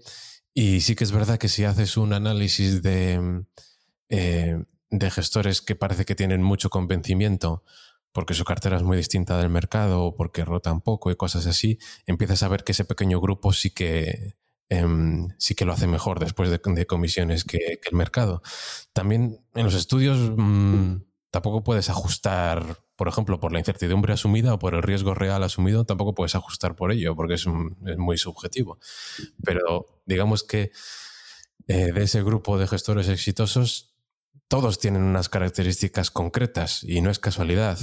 Eh, lo que pasa es que muy pocos tienen el enfoque correcto em, empresarial y de valoración. Entonces hay, eh, o sea, el resultado está sesgado a un grupo de personas que, tiene sentido que, lo hagan bien, pero que luego haya un pequeño grupo de gente súper famosa que, que la suerte ha jugado un papel, pues seguro. O sea, el el talento ha jugado un papel, pero igual es una persona que es un 0,01% de, del talento del planeta.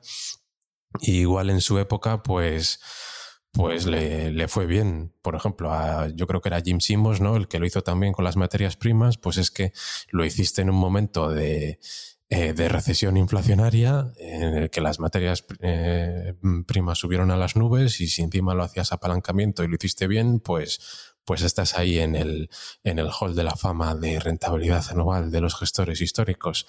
Si estás como Benjamin Graham eh, buscando cosas súper baratas después de, la Gran Depresión, porque lo que hace falta es eh, mover el capital de donde no tiene que estar a donde tiene que estar y hay mogollón de empresas que valen menos que, el inventario y que la caja y que la nave y tal y cual, pues tu trabajo de comprarlas baratas, despiezarlas y venderlas para cambiar la economía, pues, pues es muy valioso. Y además es que la mayoría de los activos son tangibles y demás, y, no, hay, no hay mucha información que todo el mundo conozca, y tú, tú, eres el único que te has leído todas las páginas del libro de Value Line y demás, pues lo puedes hacer, pero no tiene sentido seguir usando esa estrategia de buscar empresas colillas ahora. Pero en, su momento, pues lo hizo bien. Vamos, que es un poco de todo. ¿Hay suerte? Mm, muchísima. ¿Hay talento? También. Eh, ¿Es una estrategia válida la indexación? Yo creo que sí. Em, ¿Tiene sentido invertir en solo en lo que entiendas y en un pequeño grupo de empresas mm, buenas? Pues yo es lo que intento hacer. Sí, para mí el problema principal quizás está en la persistencia, ¿no? Y como tú comentabas ahora, yo creo que todos los inversores, los grandes inversores han tenido como periodos dorados donde se ha producido esa confluencia de, por un lado, un entorno que entendían bien, que han sabido explotarlo y eso les ha dado eh, la fama y la rentabilidad, ¿no? Eh, el problema es que el mundo cambia muy rápido y a lo mejor un, gestor que está especializado en detectar un cierto tipo de oportunidades, eh, luego pues simplemente con la edad, la evolución que tienes, al final, a medida que vas teniendo cada vez más años, pues probablemente tienes ya más, más, sesgos adquiridos, eh, te cuesta mucho más cambiar eh, tu pensamiento. Por eso me ha gustado mucho el final de tu carta que hacías ahora, ¿no? Cuando hablabas de, que, bueno, ser joven y curioso y que te apasione, pues eran ingredientes importantes, ¿no? Y yo creo que, por ejemplo, pues tu juventud y tus ganas de aprender en esta fase de tu vida, que a lo mejor quizás gente pues ya con más experiencia acumulada, eh, quizás pueda estar a veces un poco más de vuelta, aunque yo creo que no, ¿no? Que es un, no es un tema de edad, ¿no? Porque ya tenemos ahí a, Warren Buffett o a Charlie Munger que, que seguro que siguen teniendo muchísima curiosidad por el mundo, ¿no? Pero quieras que no, al final, pues eh, la evolución vital te va haciendo quizás el, ir cerrándote a, explorar cosas, quizás de una forma tan radical como harías de joven.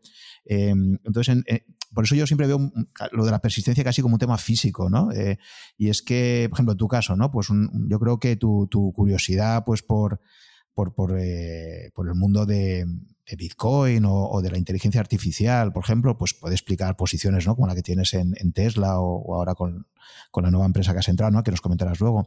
Pero, pero eso a lo mejor, pues yo, por ejemplo, sí que he encontrado en mis entrevistas, pues eh, muchos gestores ya con, con, bastante trayectoria vital, pues que la parte de Bitcoin, por ejemplo, pues ni la entienden ni les interesa y, oscilan entre la gente que lo rechaza abiertamente o la gente que por lo menos te dice, pues mira, no lo conozco, no, no voy a comentar sobre ello, ¿no? Pero en general, si notas un rechazo, ¿no?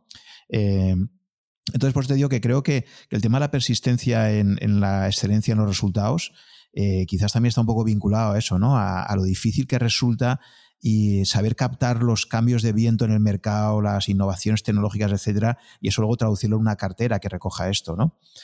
No sé cómo lo ves, pero quizás yo tengo un poco esa intuición.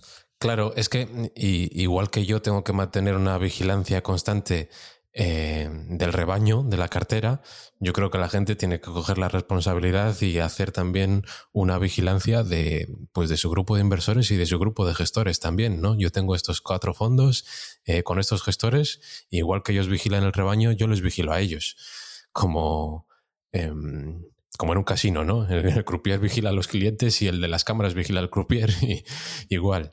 Pues eso hay que hacerlo y, las cosas cambian y los,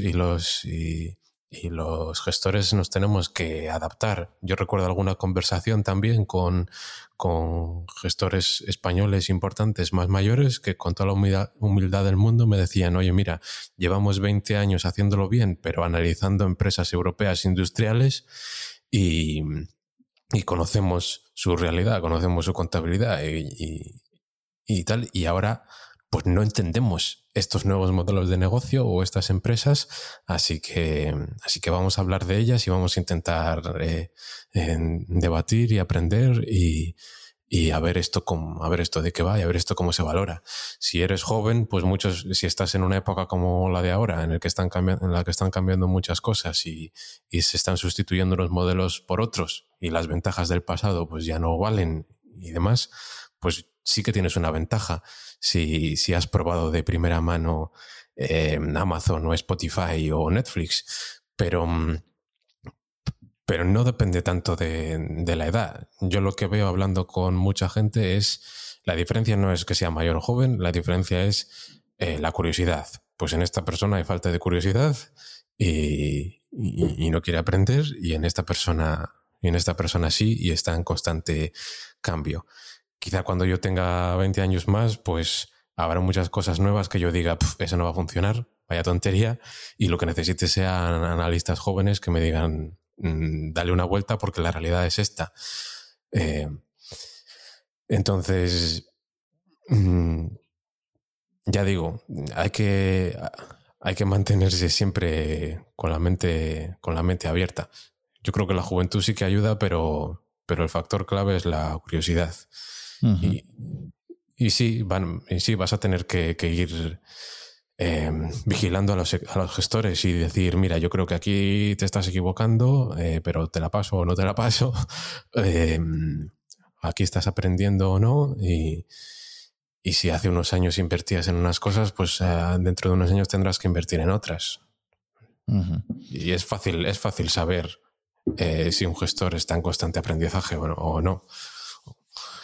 Bueno, ahí sí que ya no sé yo si es tan fácil o no, pero, pero sí que es verdad que, no sé, a mí me gusta mucho Peter Lynch con ese planteamiento que hace de, efectivamente, si conoces las cosas de cerca como consumidor, es mucho más fácil que veas la excelencia de una empresa, ¿no? Y, y no sé, casos, en el último podcast lo hablaba con Andrés Torrubia. Eh, vamos, yo, por ejemplo, a nivel personal, vivís de los inicios eh, la excelencia de Amazon. Recuerdo los primeros libros comprados a Estados Unidos, año 98 por ahí, y ya, ya alucinaba con la calidad de la empresa. Luego descubrí también Google muy tempranamente, año 2000-2001. Cuando salió la OPV no fui a la OPV y, y, podía haber ido pensando que ya de alguna forma el mercado ya estaba descontando buena parte de las ganancias, ¿no?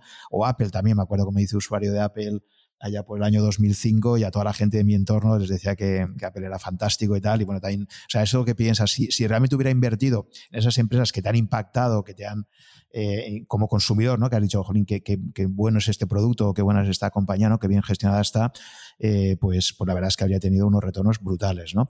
Pero al final, y eso sí que es verdad que, a lo mejor por otros gestores, si no tienen ese contacto directo con esas empresas, aunque obviamente son un tipo de empresas, ¿no? Muy, muy sesgadas hacia el consumidor final, ¿no? Pero, pero me parece muy interesante, ¿no? Esta parte de, de descubrir empresas porque tienes esa curiosidad o como consumidor, creo que te, he escuchado por ahí en, alguna, en alguna, algún podcast que has hecho, pues que por ejemplo la tesis de Tesla la empiezas a descubrir cuando tienes amigos que les gustan los coches y que empiezan a decirte que probar un Tesla es una experiencia especial y tal, que no es un tema solamente de, de ahorro y tal, sino de un poco la experiencia como conductor, ¿no? Sí, eh, bueno, yo tengo un compañero también em, eh, gestor de, patrimonio, aunque poco conocido, con el que hablo mucho, que dice que su principal factor para detectar una empresa interesante o para meterla en su fondo, para detectar calidad, es la satisfacción. Eh, es decir, si él descubre que hay eh, clientes fascinados por el producto, encantados, enamorados o incluso empleados que se desviven por la empresa, que son em, como apóstoles de la empresa y, de la cultura de la empresa y tal. Y ahí hay algo.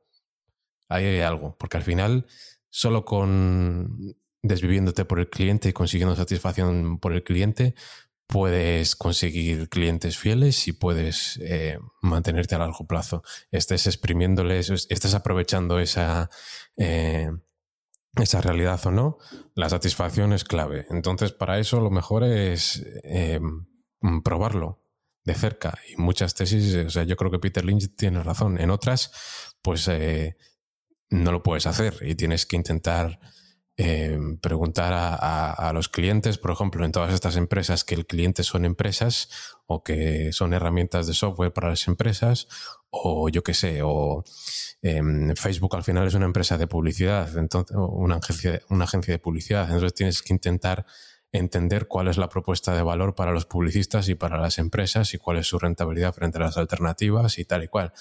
Pero hay cosas que sí que puedes aprender tú. Yo recuerdo cuando estuve investigando Starbucks, que, fui con algunos eh, compañeros y amigos algunos Starbucks y, a preguntar y a entender sobre todo el neuromarketing que hay detrás del Starbucks y te dabas cuenta de cómo estaba por, dónde entrabas, eh, dónde están las mesas y por qué, para que sea una especie de tercer lugar entre casa y el trabajo, dónde estaban las cosas iluminadas, dónde no, por qué el mostrador siempre es bajo para que estés viendo a la cara a la otra persona, para que siempre le veas cómo te prepara el café, por qué la comida que hay en los Starbucks y la repostería no huele. Eh, aunque te, pides un bollo, te pides un, un, donut, te pides una cosa y la mayoría de la comida está pensada para que huela poco porque no quieres que en un Starbucks huela repostería, sino que se mantenga en el ambiente ese olor a café recién molido. Bueno, un montón de historias, de detalles que, que te tienes que poner tú a probarlo. Si no, mm, eh, eso, eso en la contabilidad no está. Mm. Sí, sí, sí. Y es verdad que hay empresas, las B2B, ¿no? Eh, B2B, B2B las, las, que están enfocadas a negocios con otros negocios, que, que ahí directamente es imposible, ¿no? De, para un consumidor el, detectar estas cosas, ¿no? Por ejemplo, empresas como Brufield, que es tu principal posición, pues entiendo también que como, como consumidor ahí es muy difícil detectar ese tipo de, ese tipo de empresas, ¿no? Claro, ahí em, te sirve como institucional. Yo trabajando en la aseguradora en la que he estado o en otro o, hablando con gente que son inversores institucionales muy grandes que necesitan rentabilidad, pues puedes entender la propuesta de valor de, de los fondos de Brookfield, pero, pero no puedes hacerlo como consumidor de a pie. Tienes que intentar enterarte. Ahora que has comentado la aseguradora, eso también ha sido otra parte de tu trayectoria profesional, ¿no? Que no, habías comentado, que es que además de, gestionar ese patrimonio familiar, eh, esto lo, has estado compaginando durante varios años, no sé si sigues ahí, ¿no? Eh, como... Eh, ya no, desde, desde, desde agosto, desde agosto ya no, me vine para Santander y y, ya, no estoy, ya no estoy allí, pero he estado cinco años eh, allí eh, muy contento gestionando la, cartera de una aseguradora y mm, yo creo que me ha ayudado más, bastante, no solo porque, porque estaba rodeado de gente mucho más inteligente que yo y con mucha más experiencia que yo, sino por, em, por el día a día, por el aprender eh, de todo. Eh, la atención al detalle, el, leer sobre las cosas, la forma de, investigar, de trabajar, el debate con, gente de allí sobre empresas, sobre ventajas competitivas, mm, pero sobre todo también a relativizar y a quitarle un poco el miedo a, las cantidades, como tú decías, ¿no? Es mucha responsabilidad y yo sufro bastante de mm, una vez después de un reconocimiento de, adolescente que me hicieron a nivel médico, de todo, al final el médico me dijo, mira, estás muy bien, lo único que sufres es de hiperresponsabilidad. te, te, lo cargas todo a los hombros, lo que fuese en aquel momento la universidad o lo que fuese, y, te puede. Todo eso tienes que buscar formas de relativizar y de, y de sacarlo fuera. Y estar en la aseguradora, en la que hablas de cientos de millones, de renta fija, de 100 millones de renta variable y de vamos a hacer una compra de 8 millones, vamos a vender estos 2 millones, pues te, em, te hace un poco relativizar porque si no, la, la, responsabilidad te abruma, porque el fondo ahora tiene 11, casi 12 ya millones de euros y claro, cada 1% arriba abajo, pues son 100, 120 mil euros todos los días, para un lado y para el otro. Sí, sí, sí. Y, en esa aseguradora, em, eh, ¿estabas trabajando solo en la parte de renta variable o también tocabas algo de renta fija de otros activos? Mm, todo. Eh, en realidad, lo más gordo era renta fija y muebles, pero también había una cartera de renta variable. Pero claro, en una, en una aseguradora, para garantizar al 100% el dinero de miles de familias de aquí a 20 años, mucho es eh, inmuebles y renta fija, obviamente. Y había que leer, además es que eh, de la inversión en bonos se aprende un montón, porque claro, cuando tuve que revisar toda la cartera de renta fija, pues te tienes que coger todas las emisiones de bonos y leerte el, el report este, el, eh, todos los papeles de la emisión. Y claro, esos son páginas y páginas y páginas de normalmente escritas por oscuros abogados ingleses que, que te intentan engañar y, tuve que hacer un análisis bastante profundo de, de las cláusulas, sobre todo, ¿no? De que, de, de las garantías, de qué pasa, de, si la empresa se limita a sí misma para endeudarse más, si hay cláusula de tal, si hay cláusula de cual, em, de eh, qué porcentaje de mayoría de la emisión necesitan para cambiar, eh, eh, haciendo una junta extraordinaria, las condiciones del bono. Y normalmente los bonos tienen una sección muy larga de riesgos de la empresa, que a veces aprendes más ahí de la empresa que, en un informe anual eh, estudiándolo de, para la renta variable. Mm, te puedes sesgar incluso demasiado, porque tú te lees un, toda la parte de riesgos de la empresa, de una emisión de sus bonos, y se te quitan las ganas normalmente de invertir en la empresa y te hablan de riesgos que ni siquiera te habías planteado sobre la empresa. Es muy interesante y se aprende mucho también de la renta fija. Un poco como las OPVs, ¿no? me acuerdo las IPOs que, iban saliendo, que como te leías el folleto también, ahí te hablaban de todos los riesgos posibles que podía haber y, también pasaba un poco eso, ¿no? Veías todo lo que había y decías, ostras, ¿sabes? Creo que ahí, claro, en Estados Unidos en particular, son protegen mucho ¿no? al inversor de posibles riesgos y, te lo explican absolutamente todo lo que podría ocurrir malo a esa empresa. Hmm, sí, sí. Mm. Vale, entonces has tenido esa experiencia profesional no solamente con, tu fondo primero familiar y luego ya el, fondo actual que tienes, eh, sino también eh, con, la inversora, y con, perdón, con la aseguradora y, bueno, eso te ha dado pues también un poco esa, visión ¿no? de, invertir cantidades mucho más grandes con un equipo de gente, etcétera, ¿no? ¿Cuántas personas estabais en, ese equipo de, inversión? No, en realidad, em, como la aseguradora, o sea, la aseguradora es bastante peculiar porque es casi familiar, independiente, 100% española. Y, el, y al final el único analista era yo, pero en realidad el equipo que estaba en las comisiones de inversiones y tal, pues es, eh, pues es grande, ¿no? Y el director general y el subdirector general, con el que estaba yo más de cerca, mm, todos opinan, con todos se debate, a todos se presentan informes y, al director financiero también. Entonces hay mucho... Em, eh, mucha masa gris ahí acumulada, em, opinando y, decidiendo. Pero al final, en lo que era el departamento financiero, el departamento financiero de, de, eh, análisis era yo. o sea, que tú preparabas todo, todo, el trabajo, ¿no? De nuevas ideas, etcétera, ¿no? Eh, sí, pero vamos, que, sí que había un equipo muy inteligente detrás, pues con, con mucho criterio que, que en conjunto se iba decidiendo todo. Vale, entonces tras estos siete años estás con el fondo actual, que luego comentaremos algo más sobre él en algún detalle. Em, si tuvieras que dar recomendaciones en mérito a nuestros oyentes, que, que, básicamente yo creo que lo que más les preocupa, lo que yo siempre intento enfatizar en estos podcasts es es la inversión a largo plazo, ¿no? creo que en un escenario como, como el español, con un sistema público de pensiones que, parece cada vez más claro, ¿no? Que es un esquema Ponzi donde va a ser muy difícil que, dentro de 20, 30 años se pueda tener una, pensión digna. Hmm. Eh, creo que la apuesta por, por el ahorro a largo plazo y por saber invertir ese ahorro me parece eh, pues casi un requisito imprescindible de, lo que podríamos llamar el, bienestar financiero, ¿no? Y creo que es nuestro deber ético con la sociedad intentar educar lo más posible al público sobre esto, ¿no? Entonces, eh, tú partiendo de esa situación, eh, me gustaría que primero, por un lado, me comentaras cuál es tu, cartera actual, porque siempre me gusta que la gente se moje, porque ya sabes, este, este comentario que siempre se hace de no me digas qué recomiendas, sino dime en qué estás invertido. Eh, pero bueno, más allá de, que tú comentes tu, cartera, eh, pues que a partir de ahí comentes un poco cuáles crees tú que serían tus recomendaciones generales a la hora de construir una estrategia de inversión a, largo plazo, ¿no? es decir, a, más de 10 años. Pues sobre todo lo que tú dices, eh, primero no fiarte de nada, de nadie y mucho menos del gobierno, porque como tenemos este sistema de pensiones que mm, está vestido de, seguro, además, de garantizado, como si hubiese un ahorro detrás y es mentira, pues entonces eh, a la gente le garantiza su futuro, su jubilación y, no hace nada ni por ahorrar ni por aprender.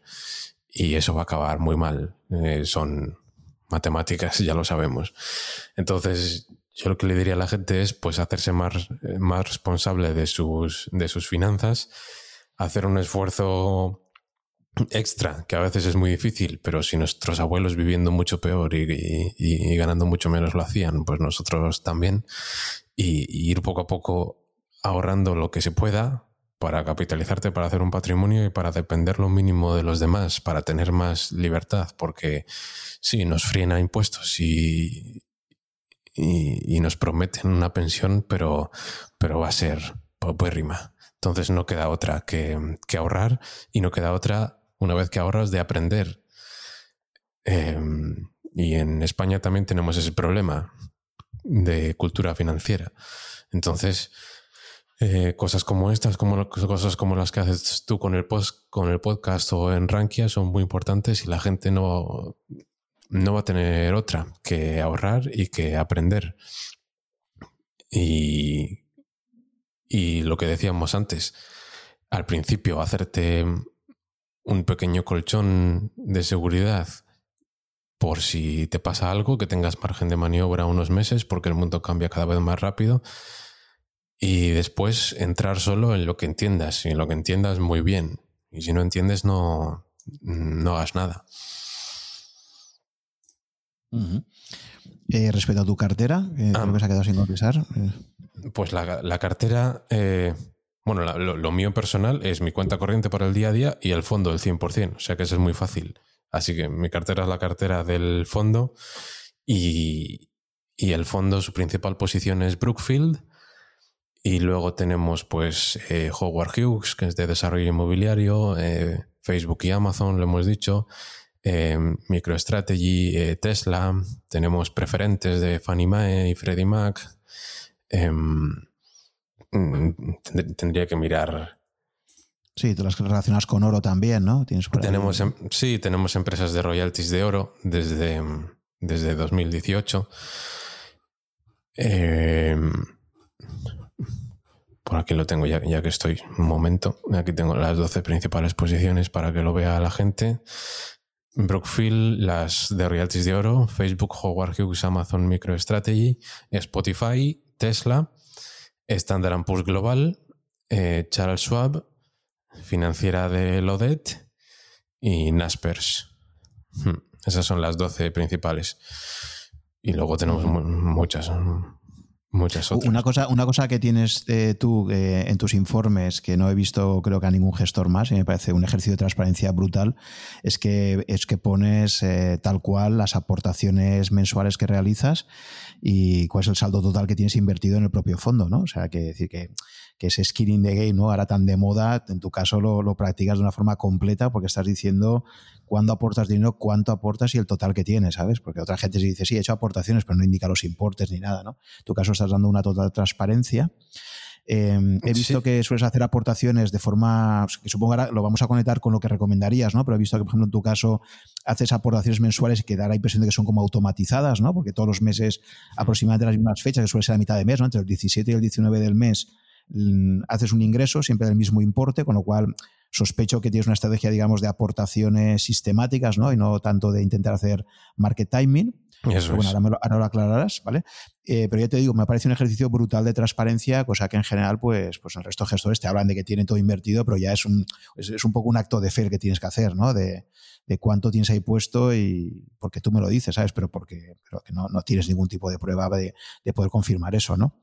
De hecho, recuerdo que justo en el podcast, no sé si fue con el que grabé con Pablo o en alguna otra conversación, algún webinar, eh, le preguntaba a algunos gestores sobre cómo veían la posibilidad de que, de que el propio regulador obligara a explicitar a los gestores cuál era la cantidad que tenían invertida. Porque yo una cosa que mérito que no acabo de entender es por qué las empresas cotizadas si le obligan al equipo gestor a tener que indicar eh, qué porcentaje de acciones de la compañía tienen, y me parece una información relevante, ¿no? Porque es muy importante saber el equipo gestiona qué, parte de la propiedad de la empresa tiene, y en cambio, en la gestión de fondos de inversión no hay ningún tipo de requerimiento que diga el equipo gestor de esto tiene tal porcentaje del total del fondo, ¿no? Y que esto se tuviera que ir diciendo con, cierta periodicidad, pues sería una forma de, demostrar el skin de game de una forma legal, ¿no? La otra forma es decir, bueno, pues yo tengo esta cantidad, pero bueno, tienes que hacer un acto de fe, ¿no? de que lo tiene realmente.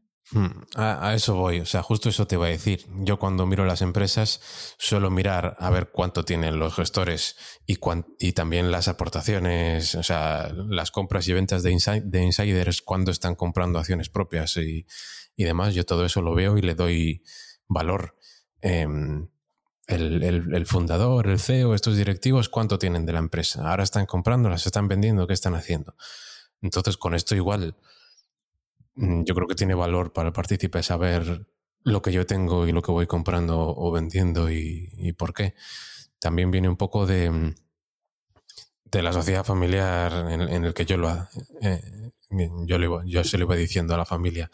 También todos sabíamos lo que teníamos y, y si yo hacía una aportación les avisaba. Pero, mm, a ver, hay gente que igual me dice que es, hay gente que me dice que es demasiado. De para qué no lo dices, no, no lo digas, no, no, no digas tanto, ¿no? Mm, no sé, yo, yo lo veo. Yo lo veo bien, yo lo veo importante que se sepa. Y, a mí, yo sí vería bien que se. Mm, no que se exigiese, ¿no? sino que se dijese más. No sé, tampoco. Sí que es verdad que en España eh, hay mucho problema con con el dinero, ¿no? Con el decir cuánto tienes y cuánto ganas y, demás, porque España es España. Pero si estás en, en, la gestión de activos y estás gestionando mucho dinero, yo creo que es importante que la gente sepa si de verdad te va la vida en esto y tu patrimonio, o si tienes un pequeño porcentaje y el resto tienes un imperio inmobiliario por ahí montado, que ni te va ni te viene, que el fondo se derrumbe.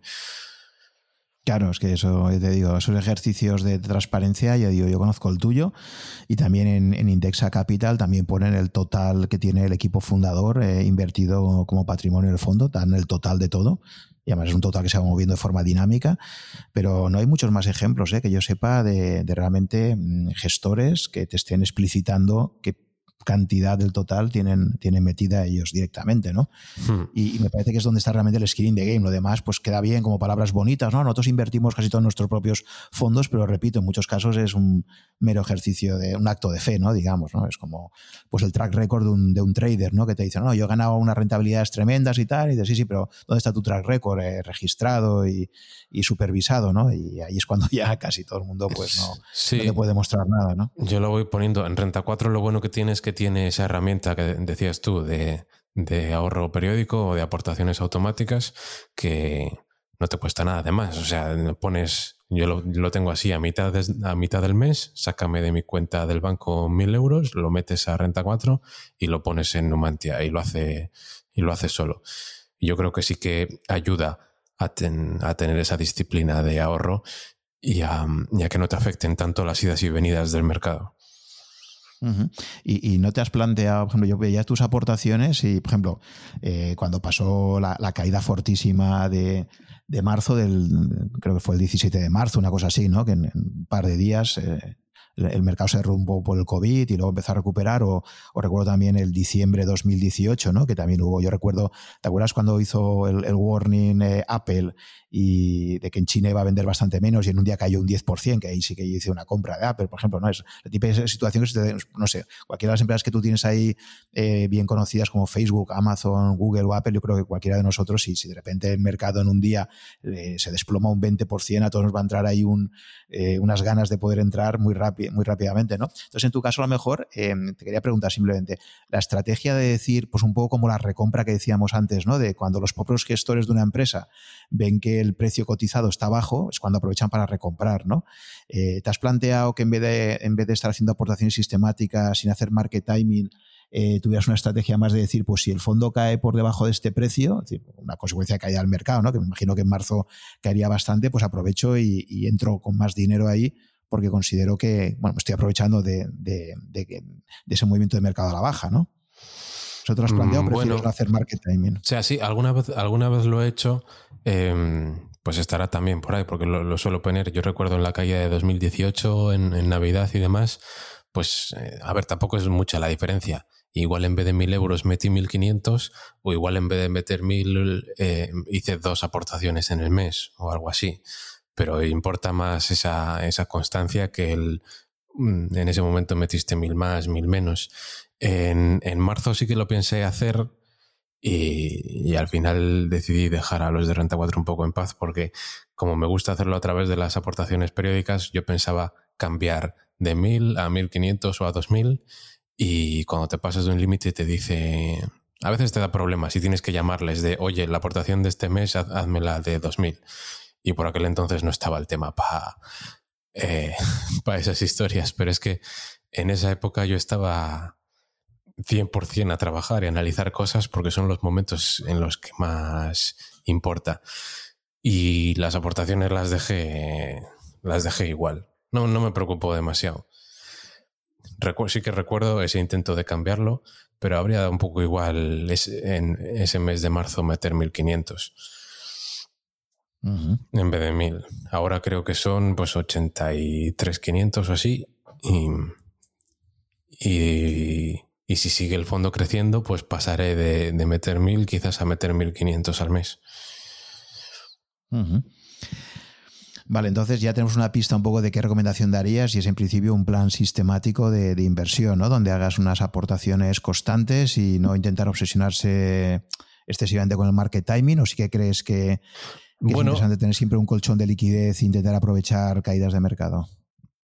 Yo creo que lo mejor es tener una parte de aportaciones automáticas y luego, como se supone que tienes un pequeño colchón, hacer alguna aportación extraordinaria, pues en estos días que el, telediario abre diciendo que si la bolsa está en pánico, que se ha caído no sé cuánto, pues en esos días un poco más para adentro y, poco más. ¿Y qué recomendaciones darías? Imagínate, pues eso, gente entre 30 y 40 años que nos escuche, que se está planteando invertir a largo plazo, que tiene por lo menos por delante 25 años, 25 30 años de vida profesional y, se está planteando ya el horizonte de la jubilación y poder llegar con, un ahorro suficiente, ¿no? Asumiendo la hipótesis de que las pensiones públicas, pues, eh, no, puedan darle prácticamente nada, ¿no? Em, ¿qué, estrategia le. O qué, factores tendrías en cuenta un poco para darle algunas recomendaciones así generales, ¿no? Sobre cómo debería plantearse inversión a largo plazo? Pues es un poco mi caso, ¿no? Porque yo tengo 32 años y el fondo para mí es un poco mi, mi plan de pensiones, ¿no? Mi forma de, de ahorrar para jubilarme después. Entonces, y de momento no tengo hipoteca tampoco. Entonces, cuando vas a tan largo plazo, eh, el problema es que, ese, que, ese, esa rentabilidad compuesta no, eh, no, no, tenga baches en el camino, ¿no? Primero, no, primero reducir las expectativas, eso es muy importante. En la inversión y en el matrimonio también. Eh, comunicación y bajas expectativas. Así no. Eh, así no esperamos desde el principio 20, 25, 30% de, de rentabilidad anual. Y luego, sí, pero, perdona que te interrumpa en eso porque eh, creo que te he leído en tu última carta de que tu expectativa de rentabilidad en tu fondo estaría en el 8-12%, creo recordar, más o menos, ¿no? Sí, porque es lo que suelo, es lo que suelo exigir, es la rentabilidad que suelo exigir a, las tesis. Entonces tiene sentido que si no me equivoco y van las cosas bien, tienda a, eso. Pero fíjate que eso para muchos sería, tú dices, una gestión de expectativas baja, para muchos sería una gestión de expectativas muy alta, ¿no? Porque si tú te pillas, en cambio, por ejemplo, pues las, expectativas de, rentabilidad que te dan eh, pues los fondos indexados, los robo etcétera, pues te están hablando de unas rentabilidades muchísimo más bajas, ¿no? Y, y entonces el, mero hecho ya de apostar por, una rentabilidad a largo plazo por encima de un 10%, para mucha gente podría considerarlo como algo muy ambicioso y, poco realista, ¿no? Cuando la bolsa a largo plazo pues parece que te da un 8 o 9%, ¿no? Una cosa así. Sí, sobre todo en este entorno de tipos bajos, eh, mm, pues es, bastante, es bastante que decir. Es bastante que decir, pero bueno, yo, me baso un poco en, las estimaciones que hago de las empresas. Yo creo que está claro que, que si a 20 años he hecho más de un 12, pues es que eh, lo he conseguido hacer muy bien, pero si la rentabilidad anual compuesta es de un 4 o de un 2, yo creo que está claro que, me he equivocado en las empresas, en las tesis y en las valoraciones, que todo puede pasar, ¿no? Pero eh, es un poco una indicación a largo plazo. Tampoco me gusta a mí hablar mucho de eso. Eh, por lo menos lo, pongo en, en, rentabilidad anual y no en precio objetivo o en potencial, que me gusta mucho menos pero es un poco donde me muevo en las tesis. Y si vas a largo plazo, lo importante es no, no tener errores, porque si consigues un 10, 12% anual y haces las cuentas, pues consigues muchísimo patrimonio al cabo de muchos años. Pero si solo una vez cada 10, 12 años tienes un error de los gordos que te hacen eh, caer a la mitad o algo así, mm, se estropea muchísimo el resultado. Es decir, eh, es mejor jugar eh, intentando no perder que, que, jugar a ganar, ¿no?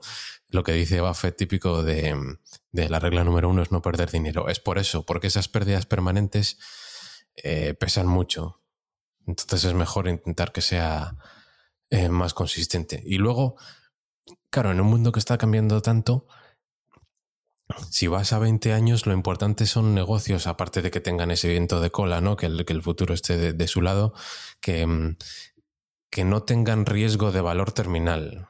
Y eso es muy difícil. Eh, porque claro, es que mm, mm, como el futuro es incierto y todo el valor está en el futuro, pues, pues estás jodido, ¿no? De invertir es difícil, ya lo sabemos. Entonces necesitas cosas que te reduzcan esa incertidumbre, que te permitan ver a 5 o 10 años algo, algo o, la pasión de un CEO o una ventaja competitiva que existe o que está creciendo, algo para intentar que el futuro no sea infinitamente incierto. ¿Qué pasa? Que cuando tú estás valorando e, intentas estimar los flujos futuros de una empresa y el crecimiento y demás, en realidad los flujos del año 10 al infinito suele ser lo que más pesa, el 70% de la valoración. Entonces dices, ostras, como me cambia un poco el crecimiento constante a futuro cuando ya la acción sea madura o, se pierda la ventaja competitiva dentro de 10 años o un par de cosas, pues, pues eh, la valoración que he hecho yo ahora no tiene sentido y, y, va a haber una pérdida permanente, ¿no? Entonces, el tener muy claro que dentro de 10 años la propuesta de valor de la empresa, o sea, que la empresa va a seguir existiendo y que va a perdurar y que va a crecer y que la propuesta de valor va a seguir siendo relevante, porque es una empresa que dentro de 10 años será relevante, yo creo que ahora es más importante que nunca. Y modelos de negocio del pasado y cosas que parecen baratas, pero, pero dentro de 10 años puede que no existan, huir de ellas como de la peste pero que puedes asegurar que a 10 años va a seguir siendo relevante y que no, ¿sabes? O sea, tú hace 10 años puedes imaginar la crisis a la que se enfrenta el sector automovilístico en general y empresas muy queridas en su día por, muchísimos value investors como BMW, por ejemplo, ¿no? Eh, hmm. ¿Sabes? O sea, es que claro, yo creo que el problema que, hay es que... Es, muy, es, muy, difícil, es dinámico, requiere una vigilancia constante, pero es el ideal, es el faro al que, al que ir pero no, no es fácil, obviamente. Entonces, eh, en esa estrategia de inversión a largo plazo, eh, la primera decisión importante yo creo que es un poco cuál, cuál sería la, cómo estructurarías eh, la cartera de ese inversor en términos de, de, tipos de activos. ¿no? Al final tenemos siempre pues, la categoría renta variable, acciones cotizadas, renta fija, bonos eh, y luego tenemos también la posibilidad de poder invertir en oro y asimilables al oro, y ahora hablaremos de Bitcoin. Eh, ¿cómo, ves, por ejemplo, eh, el planteamiento que hace de cartera permanente Harry Brown, ¿no? que se ha hecho bastante, bastante famoso y es una forma de, protegerte pues, sobre cualquier situación de mercado, ¿no? Porque claro, tú nunca sabes cuando te será aproximando a tu jubilación en qué situación de mercado te puedes encontrar, ¿no? Entonces, Harry Brown habla de diferentes fases, ¿no? Que, por las que puede pasar una economía y, cómo enfrentarse a esas diferentes fases a través de una cartera que te proteja un poco de todo, ¿no? Eh, ¿Crees que debes tener una cartera a largo plazo, como comentaba Pablo, donde esencialmente sea todo acciones, porque al final se ha visto que, a largo plazo es, es la mejor decisión? O, crees que una estrategia más de cartera permanente podría ser más adecuada? Mm, bueno, yo desde que la conocí y hasta ahora nunca he sido nada fan de, de, la cartera permanente, la verdad. Pero es verdad que depende mucho de tu edad. No es lo mismo si, tienes 20 años que si estás a punto de jubilarte. Y, para tu... Es que para tu mínimo vital ni siquiera tendríamos que estar hablando casi de esto, porque eh, ahora los tipos son muy bajos y casi ningún producto te puede, eh, te puede dar nada eh, si, si, quieres seguridad, ¿no? Pero, por ejemplo, históricamente los seguros de vida clásicos de, de los, los 100% garantizados, los que tú no, no coges nada de riesgo de mercado, sino que es la aseguradora la que se busca la vida y las aseguradoras normalmente tienen mucho más de lo que deben, tienen mucha solvencia, pues un seguro de vida lo que intenta es eso, a lo largo de tu ciclo de vida, cuando eres joven, el riesgo es que, que te mueras y que la gente que depende de ti se quede sin nada, entonces eh, se prima eso y cuando vas aumentando tu edad y va llegando la jubilación, el riesgo es el sobrevivir, el que vivas, el que vivas muchos años y necesitas dinero para, tu jubilación. Entonces, digamos que bajo ese mismo paraguas jurídico, esa, ese instrumento lo consigue. Y eso te permite, pues, digamos, tener un mínimo de, eh, de, ciclo vital cubierto para la gente. 100% em, seguro, 100% garantizado, pero la rentabilidad es ínfima. Te permite quizá transportar algo, la mayoría del, poder adquisitivo eh, al futuro. Luego lo de poner tanto, lo de decir esto de, bueno, la economía puede crecer o puede decrecer, puede haber inflación o puede haber deflación. Así que 25% de probabilidad a cada cosa y, un activo para cada cosa. Yo lo veo un poco desastre. O sea, algo, algo de criterio le tienes que, añadir a eso. Aunque sea que, el mundo y la civilización va a tender a la prosperidad y al crecimiento en vez de al decrecimiento, y que, la historia de la civilización y de los gobiernos básicamente es una historia de inflación eh, y no de deflación, a no ser que tengamos un dinero bueno y entonces sí que aparece una eh, deflación secular sana y lógica por el aumento de la productividad. Pero esto de, de ahora bonos, eh, o sea, un, 25% a cada cosa, no lo veo. Y, menos en momentos actuales. Eso de yo soy un inversor conservador, así que meto un 30% en, en deuda pública a largo plazo, europea, es una barbaridad ahora mismo, a los precios a los que está, con tires negativas, sin, sin protección contra la inflación, ninguna prima por, por, inflación esperada, con los estados siempre endeudados y unas tires del menos 0,5, del no tiene ningún sentido ni por, ni por diversificar, ni por la cartera permanente, ni por nada eh, ponerte a comprar bonos del Estado español a 30 años. O sea, el que se ponga a, hacer, a comprar bonos del Estado español a 30 años ahora, pues es gilipollas. No tiene ningún, como, como, como dice, como me decía a mí, me decía a mí todos los días Huerta de Soto, no tiene ningún sentido. Además es que la alternativa, es, la alternativa es, es la rentabilidad cero y 100% líquida, que es el efectivo. Entonces, es que el bono a cinco años del Tesoro Español está en este momento al menos 0,35%, ¿no? O sea, ¿quién está dispuesto a, que, a que te cobren un 35 puntos básicos por comprar un bono a cinco años de, un Estado que, va a tener una deuda sobre el PIB del 120%, ¿no? Al final de este año, o sea, y creciendo. O sea, es algo tremendo la situación de distorsión actual de todo el sistema financiero, ¿no? Ni tampoco soy muy fan de las etiquetas o las categorizaciones de estos son acciones, estos son bonos, estos son materias primas y tal, porque es que, claro, como yo voy muy caso a caso, pues es que hay acciones que son muy seguras, que son muy diversificadas y son casi bonos, y luego dentro de la estructura de prelación de deudas y de una empresa, un bono de una empresa puede ser mucho más arriesgado que una acción de otra.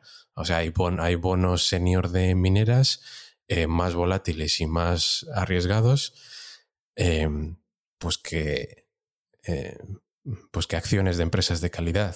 Entonces, ya te digo, depende. Yo sería más partidario casi de alguien que solo quiere, que solo quiere indexarse a, lo largo de su vida, pues ir aumentando la cantidad de tesorería a no ser que, a no ser que estés en un, en un país de estos mm, que, tienen unas divisas de chiste y que sufres muchísima inflación. Y también cada caso es un mundo, porque, porque hay gente que en su patrimonio lo principal es un inmueble y ya estás muy expuesto a eso. ¿no? Y luego se pone a comprar rates y cosas así, cuando tú ya tienes una exposición muy grande al mercado inmobiliario español. Entonces depende de cada caso. No soy partidario de, esa tarta de 25% a, cada cosa. Yo soy partidario de, entender un poco mejor cada cosa, aplicarle un poco más de criterio y siempre voy a ser más optimista con el futuro de la civilización y eh, que con el decrecimiento. Y siempre voy a ser, voy a esperar más inflación que, deflación. Mm, la parte del oro sí la veo bien, por ejemplo pero el oro es, también como, eh, como un seguro, ¿no? Y es, estamos hablando ya de activos monetarios, de, dinero, pues como el oro o como el Bitcoin. Sí, entrando en ese campo ya de, oro y Bitcoin, eh, tú pones eh, el dinero donde pones la palabra, ¿no? Y entonces, eh, por lo que se ve en las posiciones de tu fondo, pues tienes una, una parte no despreciable invertida en, royalties de oro, que si, quieres explicar un poco lo que es una, empresa que tiene royalties de oro, en vez de ser una minera. Mm, sí, normalmente hay inversores que dicen, vale, a mí me gusta el oro y quiero estar expuesto al oro o quiero usarlo como diversificación, como seguro, como lo que sea. Pero claro, soy un inversor, invierto en empresas, así que no voy a, no voy a poner un 5% del fondo en oro eh, puro, en un ETF de oro físico o lo que sea que me esté cobrando, más la comisión que cobro yo o lo que sea. Entonces dicen, bueno, pues voy a invertir en empresas que son cosas productivas. Así que si si el oro va bien, pues a mí me va a ir muy bien, pero además de forma constante estoy dando beneficios, estoy produciendo oro, ¿no? Y ese es un poco el esquema mental que, que no es correcto. No es correcto, porque no es lo mismo invertir en una minera de oro que en oro. las, las, mineras de oro suelen ser un negocio muy malo que destruye mucho valor y que no te permite aprovechar de las subidas fuertes porque una vez que se acaban los recursos que tienes ahora, la siguiente tanda de compra de terrenos, de compra de maquinaria, de atracción de trabajo y tal es muy cara y al final nunca suben los márgenes del, de las empresas de oro como sube el precio. Ni siquiera en los años 70 las mineras lo hicieron mejor que, que la propia subida del metal. Entonces es un negocio que que no me gusta y no me gusta estar expuesto al oro a través de, mineras, ni las más, ni las menos eficientes, ni nada. Pero las empresas de royalties es totalmente distinto. Sí que te permiten estar expuesto a la opcionalidad del precio sin formar parte de la, de la estructura de ingresos y gastos de, eh, de las mineras. Y las empresas de royalties simplemente son empresas financieras que financian eh, proyectos mineros, porque cuando cuando una cuando se quiere hacer un proyecto minero normalmente tarda 3, 5, 7 años en ponerse a producir. Entonces, para financiar eso, si la acción de tu empresa minera está muy baja y te pones a ampliar capital, destruyes mucho valor.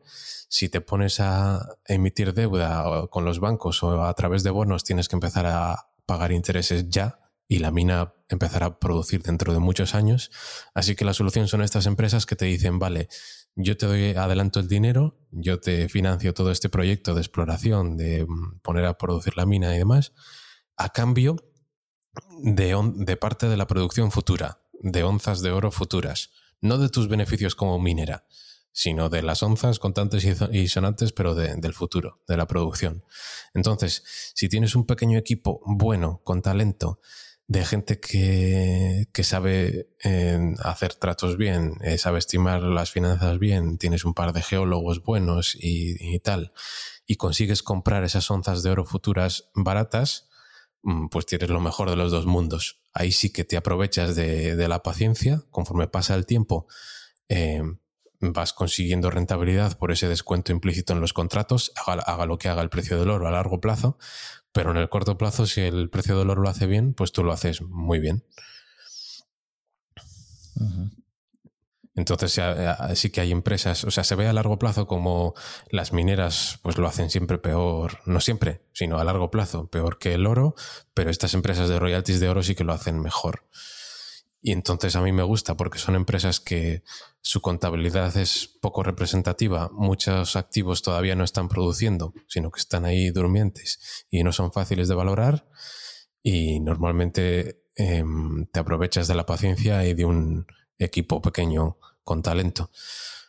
Así que por eso me gustan. Y han ido bastante bien. yo creo que en, YouTube se puede ver mi, la reunión primera del fondo del verano de 2018, se puede ver un poco mi, explicación de Sandstorm Gold, de ABTV Royalties y de estas empresas que, desde entonces em, valen un 100% más, más o menos, y las seguimos teniendo. Claro, ahí la tesis macroeconómica es que dado el, el incremento continuado de oferta monetaria por parte de, todos los bancos centrales del mundo, ¿no? y más después de, la crisis del COVID, parece claro que apostar por eh, commodities que pueden ser eh, monetarias, ¿no? pues sería el oro o en su caso podría llegar a ser en el futuro el, Bitcoin, parece una estrategia muy interesante, ¿no? De realmente cosas que tengan una oferta limitada frente a, al crecimiento desmesurado y sin ningún tipo de control del de, dinero fiat, ¿no? Creo que es un poco la, tesis básica, ¿no? Sobre la que... claro, ante esta incertidumbre y ante este experimento de, locura monetaria, pues, eh, pues invertir en, bienes escasos. y, que la propia trayectoria en el caso de oro es muy clara, ¿no? La evolución desde, desde los años 20, 1920, cuando el dólar estaba a 20 dólares la onza, luego llega la confiscación, que eso la verdad es que pone los pelos de punta, ¿no? Yo estaba pensando también pues una posible confiscación equivalente de, bitcoins, porque claro, si esto ya en un país como Estados Unidos ya se produjo en el año 1933 por el presidente Roosevelt, que obligó en, menos de un mes, ¿no? Orden ejecutiva, y para el 1 de mayo todos los ciudadanos americanos tienen que entregar todo el oro que tengan a la Reserva Federal. Esto ya ha ocurrido en el pasado, ¿no? Hmm. Em, entonces, claro, dices, de cara al futuro mm, y viendo los bancos centrales y los estados, eh, pues el peligro que tiene para ese dinero fiat, alternativas realmente escasas y que la gente pueda confiar con ellas, como, como el oro, ¿no? que por el efecto Lindy pues ya tiene 5.000 años de historia y nos dice pues, que la probabilidad de que siga siendo un, un nativo monetario es eh, que, que, la gente valora, pues sigue siendo altísima, hmm. o algo como Bitcoin, que ahí sí que el efecto Lindy nos diría que, que solo tiene 11 años de vida y que por lo tanto, pues en principio pues tendríamos una esperanza alta de que pueda tener 11 años más, pero no mucho más allá de, allá, ¿no? Eh, pero bueno, en ambos casos está claro que existe una escasez, ¿no? Eh, yo creo que la tesis y lo que nos preocupa muchísima gente es esto, ¿no? Es decir, ante, ese descontrol de, la emisión de dinero fiat, pues el buscar esas alternativas, ¿no? Eh, en el caso del oro es algo ya muy probado eh, ya digo, si vemos estadísticamente, ¿no? desde esos años 20, 20 dólares la onza, luego pasa hasta la 35 dólares hasta el final de Bretton Woods en el año 71 y desde entonces nos hemos ido a los 2.000 dólares de ahora, ¿no? de, la onza. ¿Hasta dónde puede seguir subiendo el oro? pues un poco dependerá de la demanda que exista, ¿no? Del apellido que exista como valor refugio por parte de. No sé si tú tienes algún tipo de estudio eh, o, cómo intentas estimar cuál puede ser el, precio del oro en el futuro.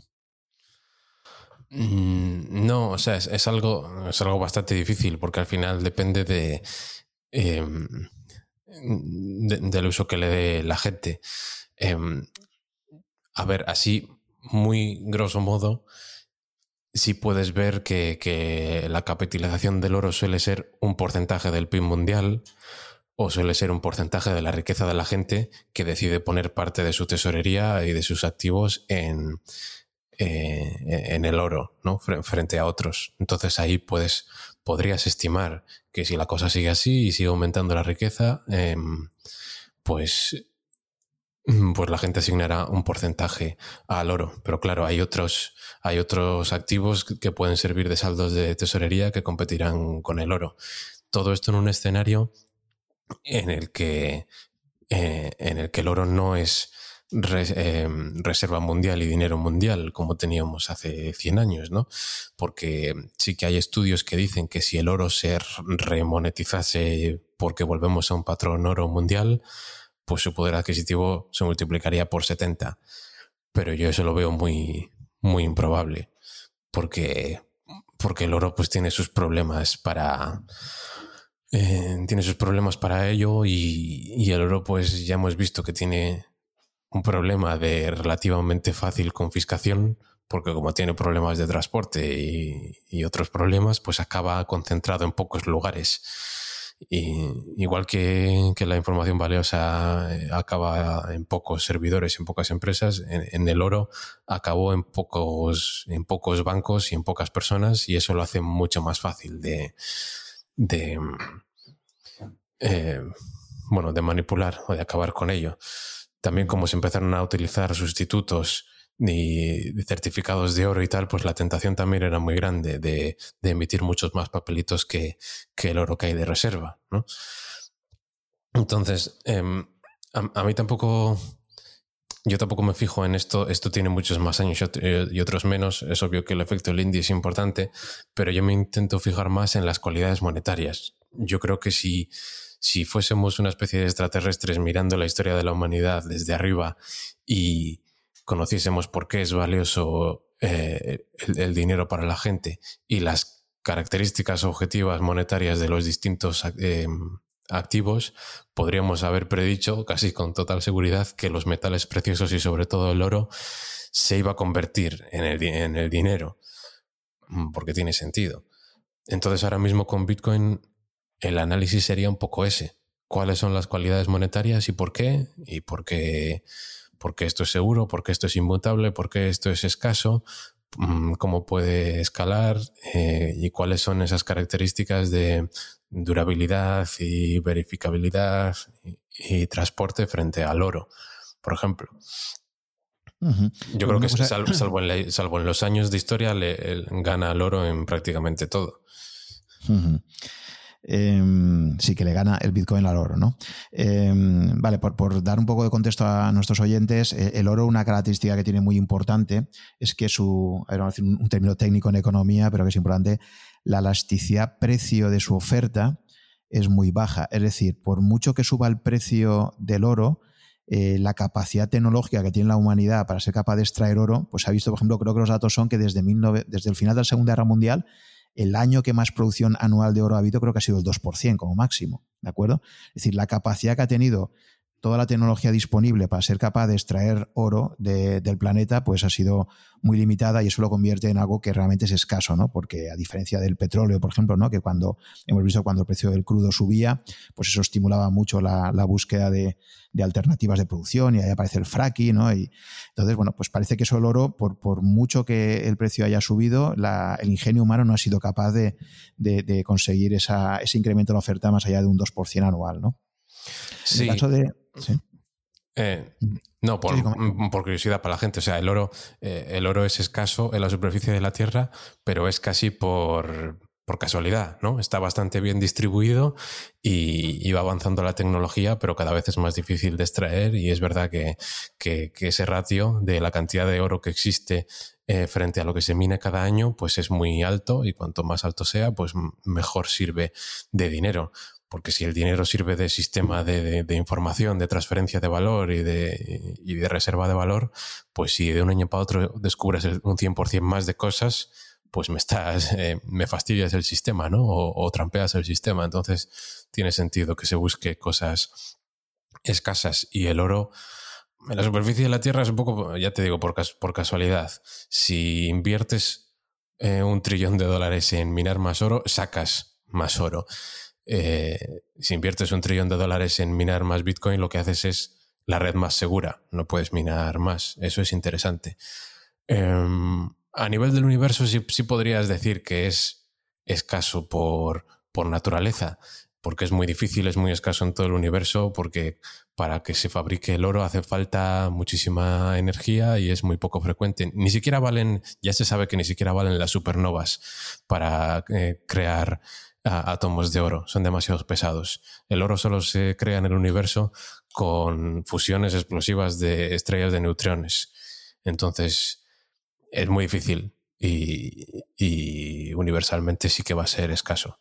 Pero. Mm, sí, eso, eso está, creo que el, justo el artículo de, Nick Sabo, ¿no? De 2017, cuando empieza hablando de, hace milenios, cuando estallaron dos estrellas. O sea, hace una explicación brutal al principio de cómo se crea el oro, ¿no? Eh, partiendo ahí de, los estallidos cósmicos y de cómo eso acabó provocando la, aparición del oro, ¿no?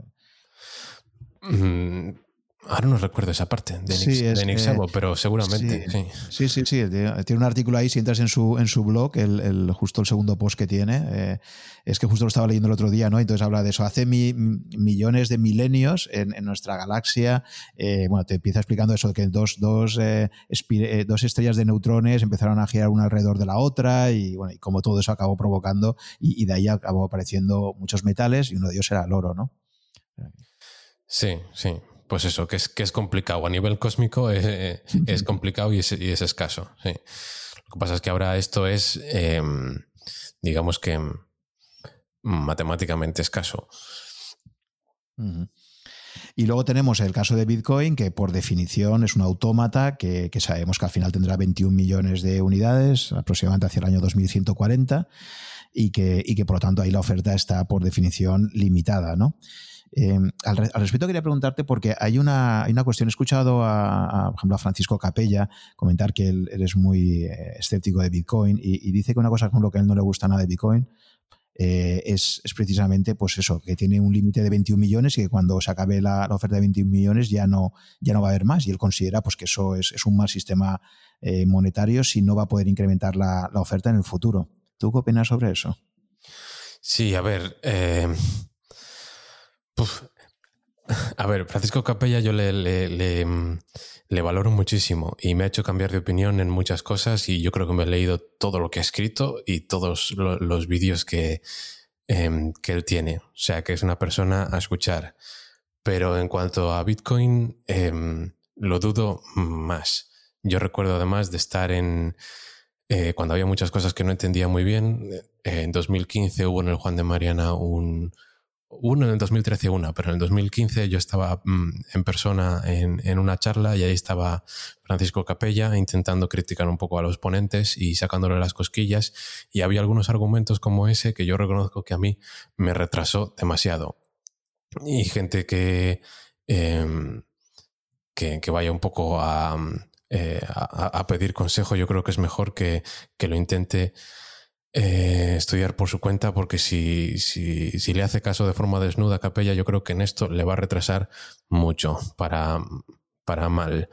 Y me explico. Eh, me da rabia porque es de las pocas críticas que le, que le puedo hacer, porque es que em, en 2019 hubo un curso em, de Bitcoin de todo un día que estaba yo y también estaba él, y yo lo que vi, sinceramente, es que no había avanzado más, no había hecho los deberes, seguía en 2013-2015 con, los mismos argumentos y con poco eh, o sea, que, estaba un poco verde.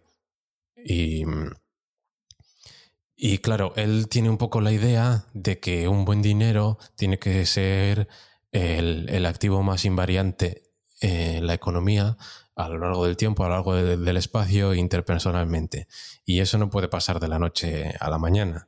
Eh, obviamente, si Bitcoin fuese ya súper estable y fuese tanto reserva de valor como medio de pago comunidad de cuenta, estaría toda, toda eh, la, la sociedad y su poder adquisitivo sería mucho mayor. Esto es un proceso lento, primero de reserva de valor, cuando millones de personas lo utilizan de reserva de valor y ya es estable, tiene sentido que se desarrollen medios de pago en capas superiores o no, y si todos los pagos lo hacemos con esto, tiene sentido que sea al final unidad de cuenta, pero es que no, tampoco viene al caso ahora debatir eh, eh, esas cosas, no sabe si ocurrirán o no y, dentro de cuánto, pero yo no estoy de acuerdo con él con que eh, él, tiene la, él tiene la idea de que, de que la inflación no es mala si es porque responde a, a, la creación de, mm, eh, de dinero para, eh, para descontar letras de las empresas y demás, y que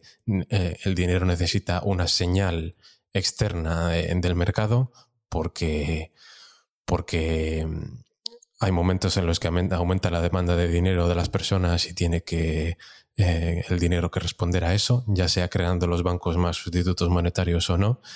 Y, él dice que con Bitcoin no lo podría hacer. Bueno, él podría hacer un banco si quiere y, crear más, más sustitutos monetarios y más préstamos a las empresas descontando lo que quisiera eh, fuera de la cadena principal. Lo que pasa es que los que, los que tenemos Bitcoin en la cadena principal o los que eh, tuviésemos no les va, les va a dar igual.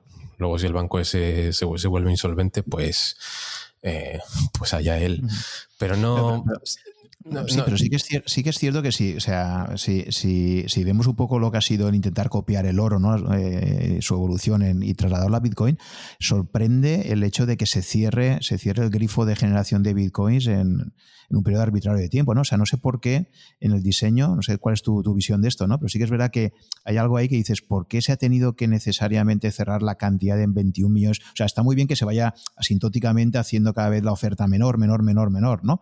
Eh, pero, pero el hecho de que se diga a partir de 2140 ya no hay más, eh, ¿tú crees que eso no va a ser un problema realmente? No, yo, yo creo que, que, que las expectativas del mercado se ajustan y que esa certidumbre, esa escasez, pero certidumbre de, la emisión es eh, lo importante. Porque, porque luego en el mercado se ajustan en los acuerdos las expectativas de inflación o las expectativas de deflación.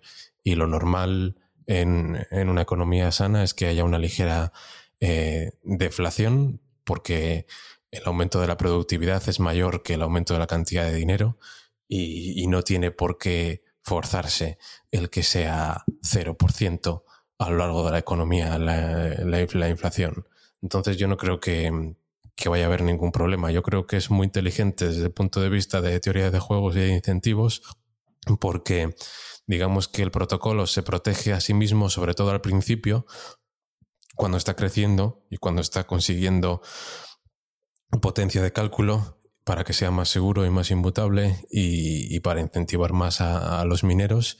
Y está bastante bien afinado para que sea robusto técnicamente y socialmente para, ya digo, protegerse a sí mismo, perdurar y cuanto menos haga falta esa, eh, esa recompensa extra al margen de las comisiones, pues eh, que sea menor y que esté embebido en el protocolo y que no se pueda cambiar. Pero bueno, cuando lleguemos a ese momento, eh, lógicamente seguirá habiendo minería, porque el que se creen más bitcoins es un efecto secundario de la minería, pero no es el objetivo de la minería. Em, el objetivo de la minería es eh, crear nuevos bloques y proporcionar seguridad e inmutabilidad a la red. Solo que simplemente será por comisiones. Y además es que estamos hablando de la capa principal, digamos que la, Bitcoin será un poco la capa em, mundial, o más que mundial, vete a saber, de, liquidación de pagos y de base monetaria. Luego por encima es trivial hacer una capa superior de, pagos. Sí, pero no sé, el universo se expande, todo tiende a expandirse y es verdad que una cosa que se limita, a mí una idea un poco loca que se me ha ocurrido al respecto, un poco ciencia ficción, pero es, eh, bueno, ese famoso millón de, bitcoins minado al principio de todo, de todo por Satoshi Nakamoto y que aparentemente nunca se ha movido, ¿no? Desde, desde, su, desde su minado inicial, está ahí, me acuerdo que hasta en el libro de, de Saif de Anamus, pregunta, uno de los posibles problemas que podría tener Bitcoin, ¿no? Es, es que salieran esos bitcoins al mercado, ¿no? Y, y también, y él dice que al final no sería un gran problema, porque en el momento que aparecieran luego ya se estabilizaría el tema y tal, ¿no? Bueno, al final un millón sobre, sobre 21 es bastante, ¿no? Pero pues imagínate que hubiera como una especie de plan de sucesión que, fuera, que fuera al final del periodo temporal empezando a, sacarlos, ¿no? Con un plan de, o sea, pues imagínate una especie de carta de un, a un notario diciéndole, bueno, pues esto se va a ir, se va a ir, eh, se van a ir eh, generando, o sea, se librando o transfiriéndolos, eh, pues con esta cadencia, lo que sea, sería como una forma de alargar, digamos, el, el número total, ¿no? Es un poco una idea un poco loca, pero vamos, es simplemente que ahí hay una incertidumbre total sobre qué ha pasado con ese millón de, bitcoins minados al principio de todo, que aparentemente, ¿tú, ¿tú, cuál es tu hipótesis sobre eso? ¿Crees que eso ya nunca aflorará, que, se ha perdido para siempre o qué puede tener ahí? Mm. Son todo hipótesis, ¿no? Pero... Yo creo que Bitcoin está creado para minimizar todos los posibles puntos de fallo. Y incluso el que no conozcamos el, el, creador también es, también es parte de esa filosofía. Entonces, el que ese primer millón eh, no se gaste, yo creo que eh, está pensado para, para ayudar a, la minería primigenia y nada más. Y yo creo que o no se gastará nunca o no se gastará hasta que hasta que todo el planeta, si alguna vez pasa, se, base en Bitcoin. Pero yo creo que es la, eh, la señal más fuerte de convicción que tenemos de, eh, del proyecto. Y yo creo que por proteger al, proyecto por parte de la del fundador no, no se gastarán nunca. Lo más probable es que, aunque él quisiera, ni siquiera se pueda. Me imagino yo, por, por intentar estimar un poco lo que le pueda pasar por la cabeza. Sí, sí. Tú comentabas, creo que en la última carta, precisamente que Bitcoin sería el ejemplo de, del activo más antifrágil de todos, ¿no? Si quieres explicar un poco ese concepto taleviano de antifrágil aplicado a Bitcoin. Bueno, es una de las cosas que más me, que más me ha sorprendido, que es, que es como si fuese un protocolo vivo. Em, que se adapta a su entorno y, y, que cuanto más intentas atacarlo, pues pues más, más demuestras lo robusto que es y cuando aparecen dificultades, pues se ajusta para mantener los incentivos eh, eh, correctos con los ajustes de dificultad, por ejemplo, de la minería. Entonces es algo muy, muy interesante porque mm, sin tener ningún fundador, ningún equipo detrás, consigue mm, incentivar a la gente, consigue protegerse a sí mismo y consigue competir como un depredador monetario con el resto, eh, haciendo de, agujero negro de valor casi, casi imparable. Entonces es muy, muy curioso. También lo que se suele decir por parte de, mm, las críticas, ¿no? ¿Qué pasa si, si, el, gobierno lo ataca, lo prohíbe, eh, intenta conseguir un 51% de la minería e invertir para, para hacerlo caer y demás, porque eso no, es solo incentivo económico, sino alguien que, alguien que quiere destruirlo y ver arder Bitcoin, pues va a intentar eh, gastar para, para destruirlo, no para, no para ganar dinero. Entonces, em, claro, si, si un, yo lo veo ahora a este nivel casi imposible, pero si un Estado intentase hacerlo y fallase, pues se demostraría que Bitcoin es seguro, que Bitcoin es robusto que, o que es inconfiscable y entonces se volvería más fuerte. Digamos que la adopción es lenta, pero si lo atacas y fallas, eh, pues la adopción se acelera. Eh, me parece muy estimulante también cuando escucho, por ejemplo, a gente como Vences Casares, ¿no? Eh, que ha hecho ya muchos, muchos proyectos, primero bancarios, banca online y después eh, lanzó Chapo, que creo que ahora lo quiere un poco.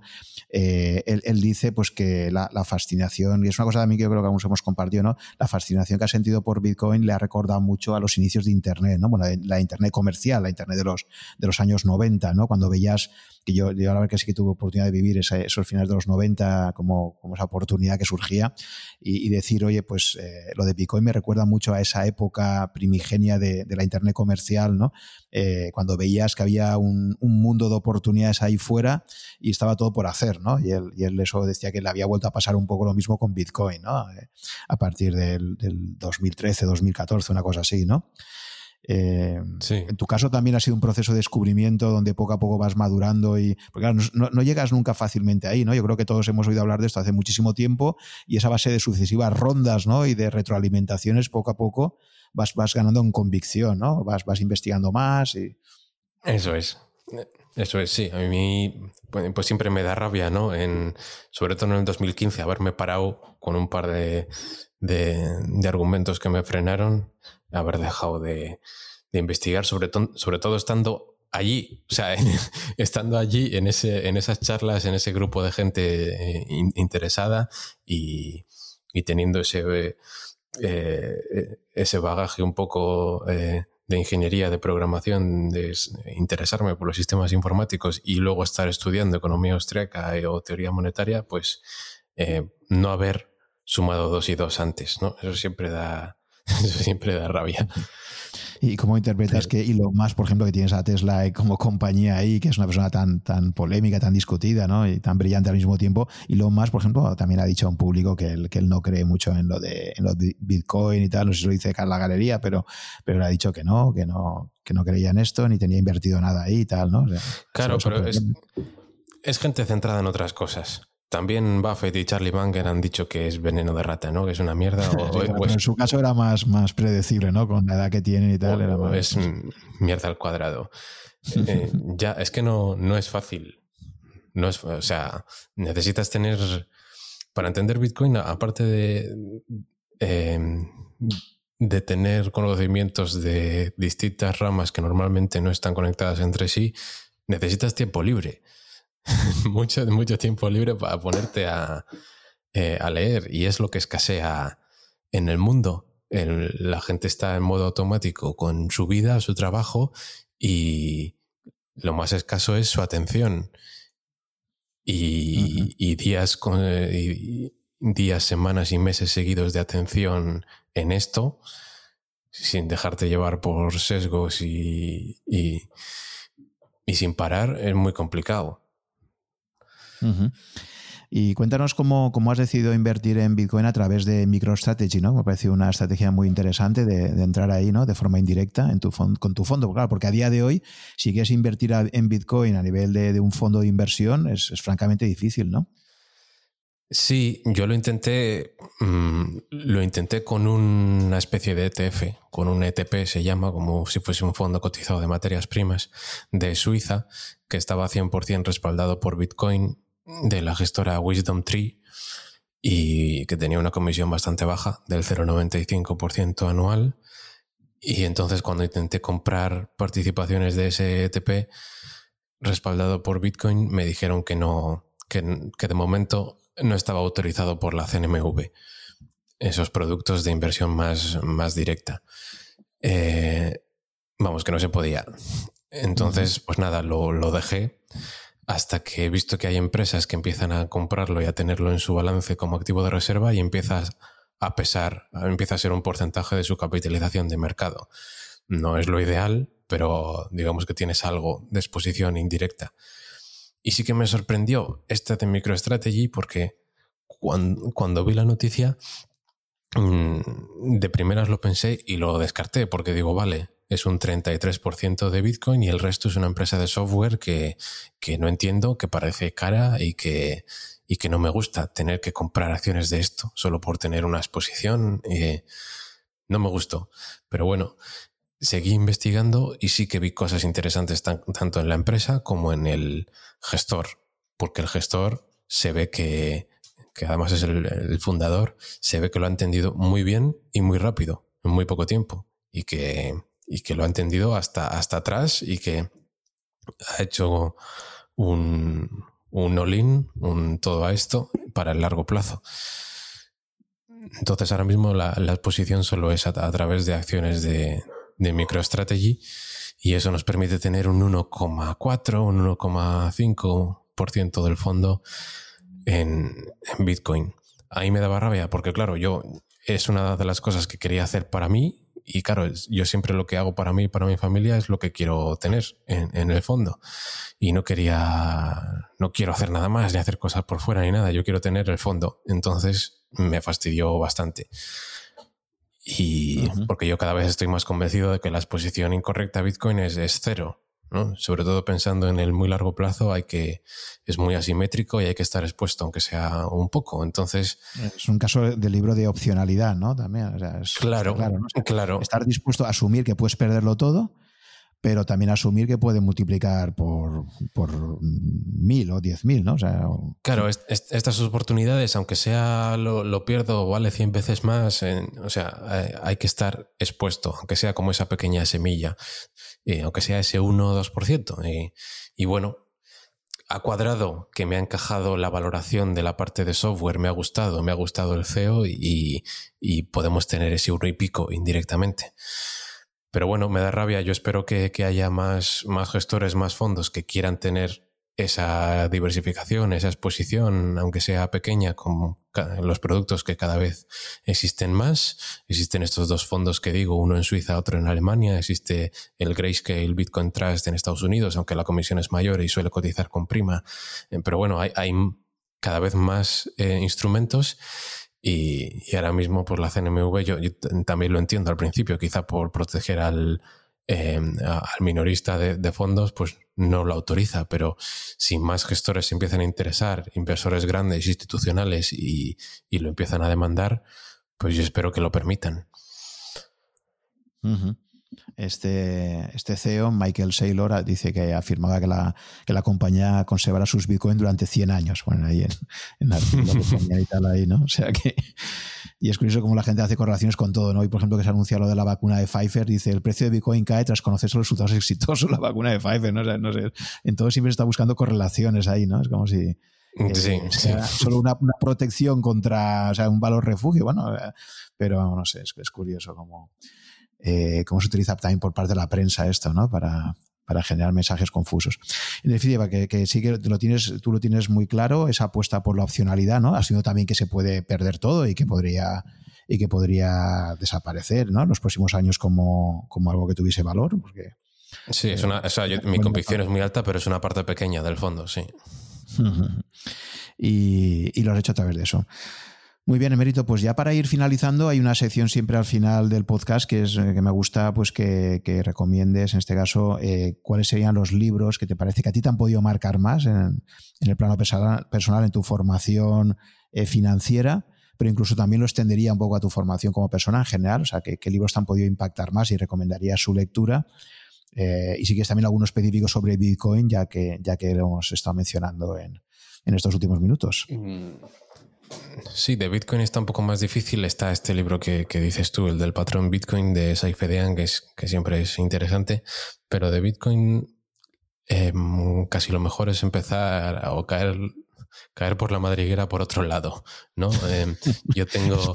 Explica, esto de la madriguera porque a la gente que no, que no esté iniciada le, va a sorprender. Mm, sí, o sea, eh, Bitcoin tiene una cosa curiosa, es un poco como la inversión en valor o la escuela austríaca, que es que cuando descubres ese conjunto de ideas, pues te hace un poco clic el cerebro y no puedes leer durante unos meses sobre otra cosa. Hay gente que incluso deja de comer y de dormir y de todo. Y... Se lo digan Adolfo Contreras y tal, ¿no? Sí, y entonces no puedes pensar sobre otra cosa, no puedes leer sobre otra cosa, absorbes información, es algo muy nuevo y, muy distinto y que tiene muchas eh, derivadas, entonces te, eh, hay gente pues, que le obsesiona y entonces ese proceso de entendimiento de Bitcoin pues, se llama caer, caer por la madriguera, ¿no? y, lo que hay es cada vez más mejores eh, artículos de gente en, Internet para, para, empezar. En Twitter suelo poner yo alguna, eh, alguna lista y hay, em, hay una tesis que se llama la, la tesis larga de Bitcoin en español. hay un autor que se llama Robert Bridlove que es bastante bueno. Eh, hay vídeos de, de Wences Casares, como el que has dicho tú. Hay vídeos de Andreas Antonopoulos. Y, y, yo creo que es mejor entrar por ahí, por internet, que no por que no coger un libro. Ir a una librería a coger un libro de Bitcoin, creo yo, por mi experiencia con gente eh, aprendiendo. Y luego también, o sea, el podcast tuyo con Adolfo Contreras o el podcast de Value Investing FM de Pablo Martínez Bernal, pues son muy buenos resúmenes mm, para empezar. Eh, eso con respecto a Bitcoin. Luego de libros así de, inversión, em, pues para gente que empiece, yo creo que el, em, el más completo que sea de empezar, sí que es verdad que el libro de Peter Lynch es muy bueno. Y eh, eh, el Debatiendo a Wall Street, que ahora, está en español. A mí también me, gustó y me impactó mucho el de, eh, el de Pat Dorsey, los dos, pero bueno, sobre todo el, de, el que habla de las ventajas competitivas, el, de, el del pequeño libro que genera riqueza. Y, mm, o sea, depende también en qué punto esté la gente, porque así para empezar con la filosofía quizá de Warren Buffett hay un libro muy sencillo que se llama Buffettología, que un poco eh, te, da un poco la idea. Los que estén más interesados en la contabilidad, hay uno también que se llama Warren Buffett y la interpretación de los estados financieros, que estuvo muchos años sin, editarse, pero ahora lo han vuelto a editar y se puede comprar, eh, que está muy bien, muy, muy sencillo para empezar. ¿Qué me pasa a mí con, la lectura sobre Warren Buffett? Que me gusta mucho más lo que escribe él que, lo que escriben sobre él, ¿sabes? Mm, sí. A, mí, hay uno que me gusta mucho, que es simplemente una recopilación de sus cartas, que es este de Cunningham.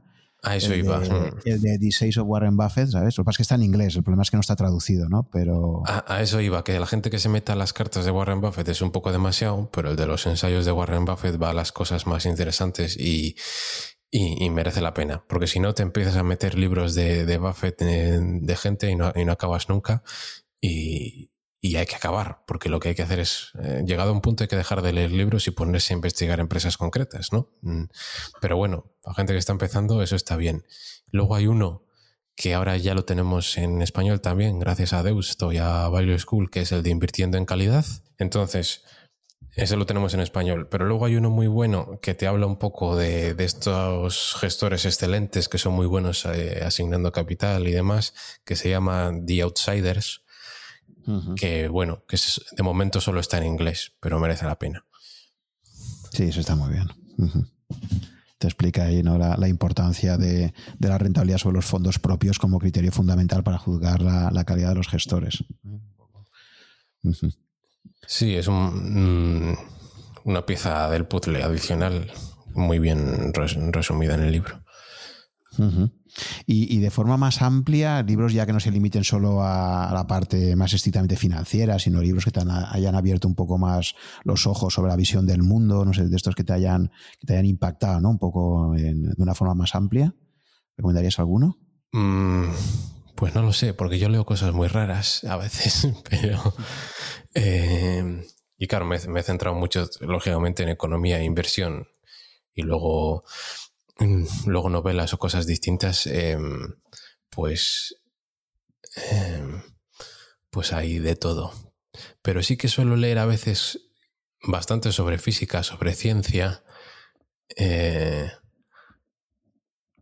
y bueno, hay libros curiosos en, ese sentido. Tengo por aquí alguno, eh, yo que sé, que, sea distinto y que impacte a la gente. El, del universo holográfico, por ejemplo, está guay, es interesante. Mm, hay uno de un físico teórico que se llama La mente en la materia. Eh, también en, su día me resultó curioso.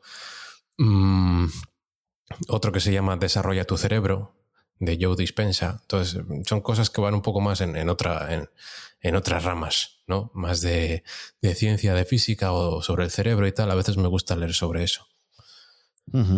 Claro, si no hemos hablado de la importancia de la relectura, ¿no? Yo creo que hablamos mucho de interés compuesto, pero pero me parece fundamental enfatizar que un libro que no merezca ser releído no, no, debería ser leído en primer lugar, ¿no? Y por eso yo creo que también aquellos libros sobre los que vuelves, que, que sabes que leíste hace tiempo y que luego vuelves a cogerlos y, y, ves tus propios subrayados y los vuelves a subrayar y tal, ahí es cuando muchas veces le sacas unas capas adicionales ¿no? de, comprensión que yo creo que en general la relectura está subvalorado y muchas veces tendemos a acaparar libros, ¿no? De he leído tanto, o sea, es un... Mm, se valora poco. Yo creo que es mejor eh, leer 10 veces 10 libros concretos que, que leer una vez 100, porque hay libros concretos que, como hablábamos con las empresas, tienen valor terminal y hay otros que no. Hay libros que dentro de 10 años son relevantes y dentro de 100 son relevantes y otros que no. Los leíste, mm, igual no, eh, no te dijeron nada, pero si los vuelves a leer ahora ya no, ya no te aportan. Entonces, mm, tener claros esos pocos libros que eh, de cabecera y volverlos a leer no es una pérdida de tiempo, suele ser lo contrario. Sí, sí, totalmente de acuerdo. Por eso te digo que creo que que por eso quizás la clave esto es como lo de, dime dónde tienes tu dinero, no, no que me recomiendas, aquí sería dime qué libros has releído más y, sería la forma de, de alguna forma de, atestiguar cuáles son realmente tus intereses, ¿no? Cuáles, qué libros te han parecido más importantes en tu vida, ¿no? Que al final los vuelves sobre ellos con mucha frecuencia, ¿no? Hmm. Muy bien, Emérito, pues muchísimas gracias por, por, esta conversación distendida que hemos tenido durante ya estas dos horas y media que al final hemos estado aquí hablando, donde hemos tocado un poco todo. Eh, nada, te deseo lo mejor como, gestor en tu, carrera profesional futura. Creo que, va a ser muy buena.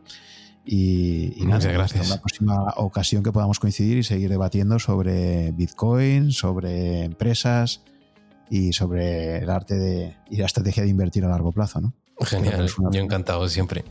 Pues muchas gracias. Venga, pues hasta la próxima. Un saludo. Hola.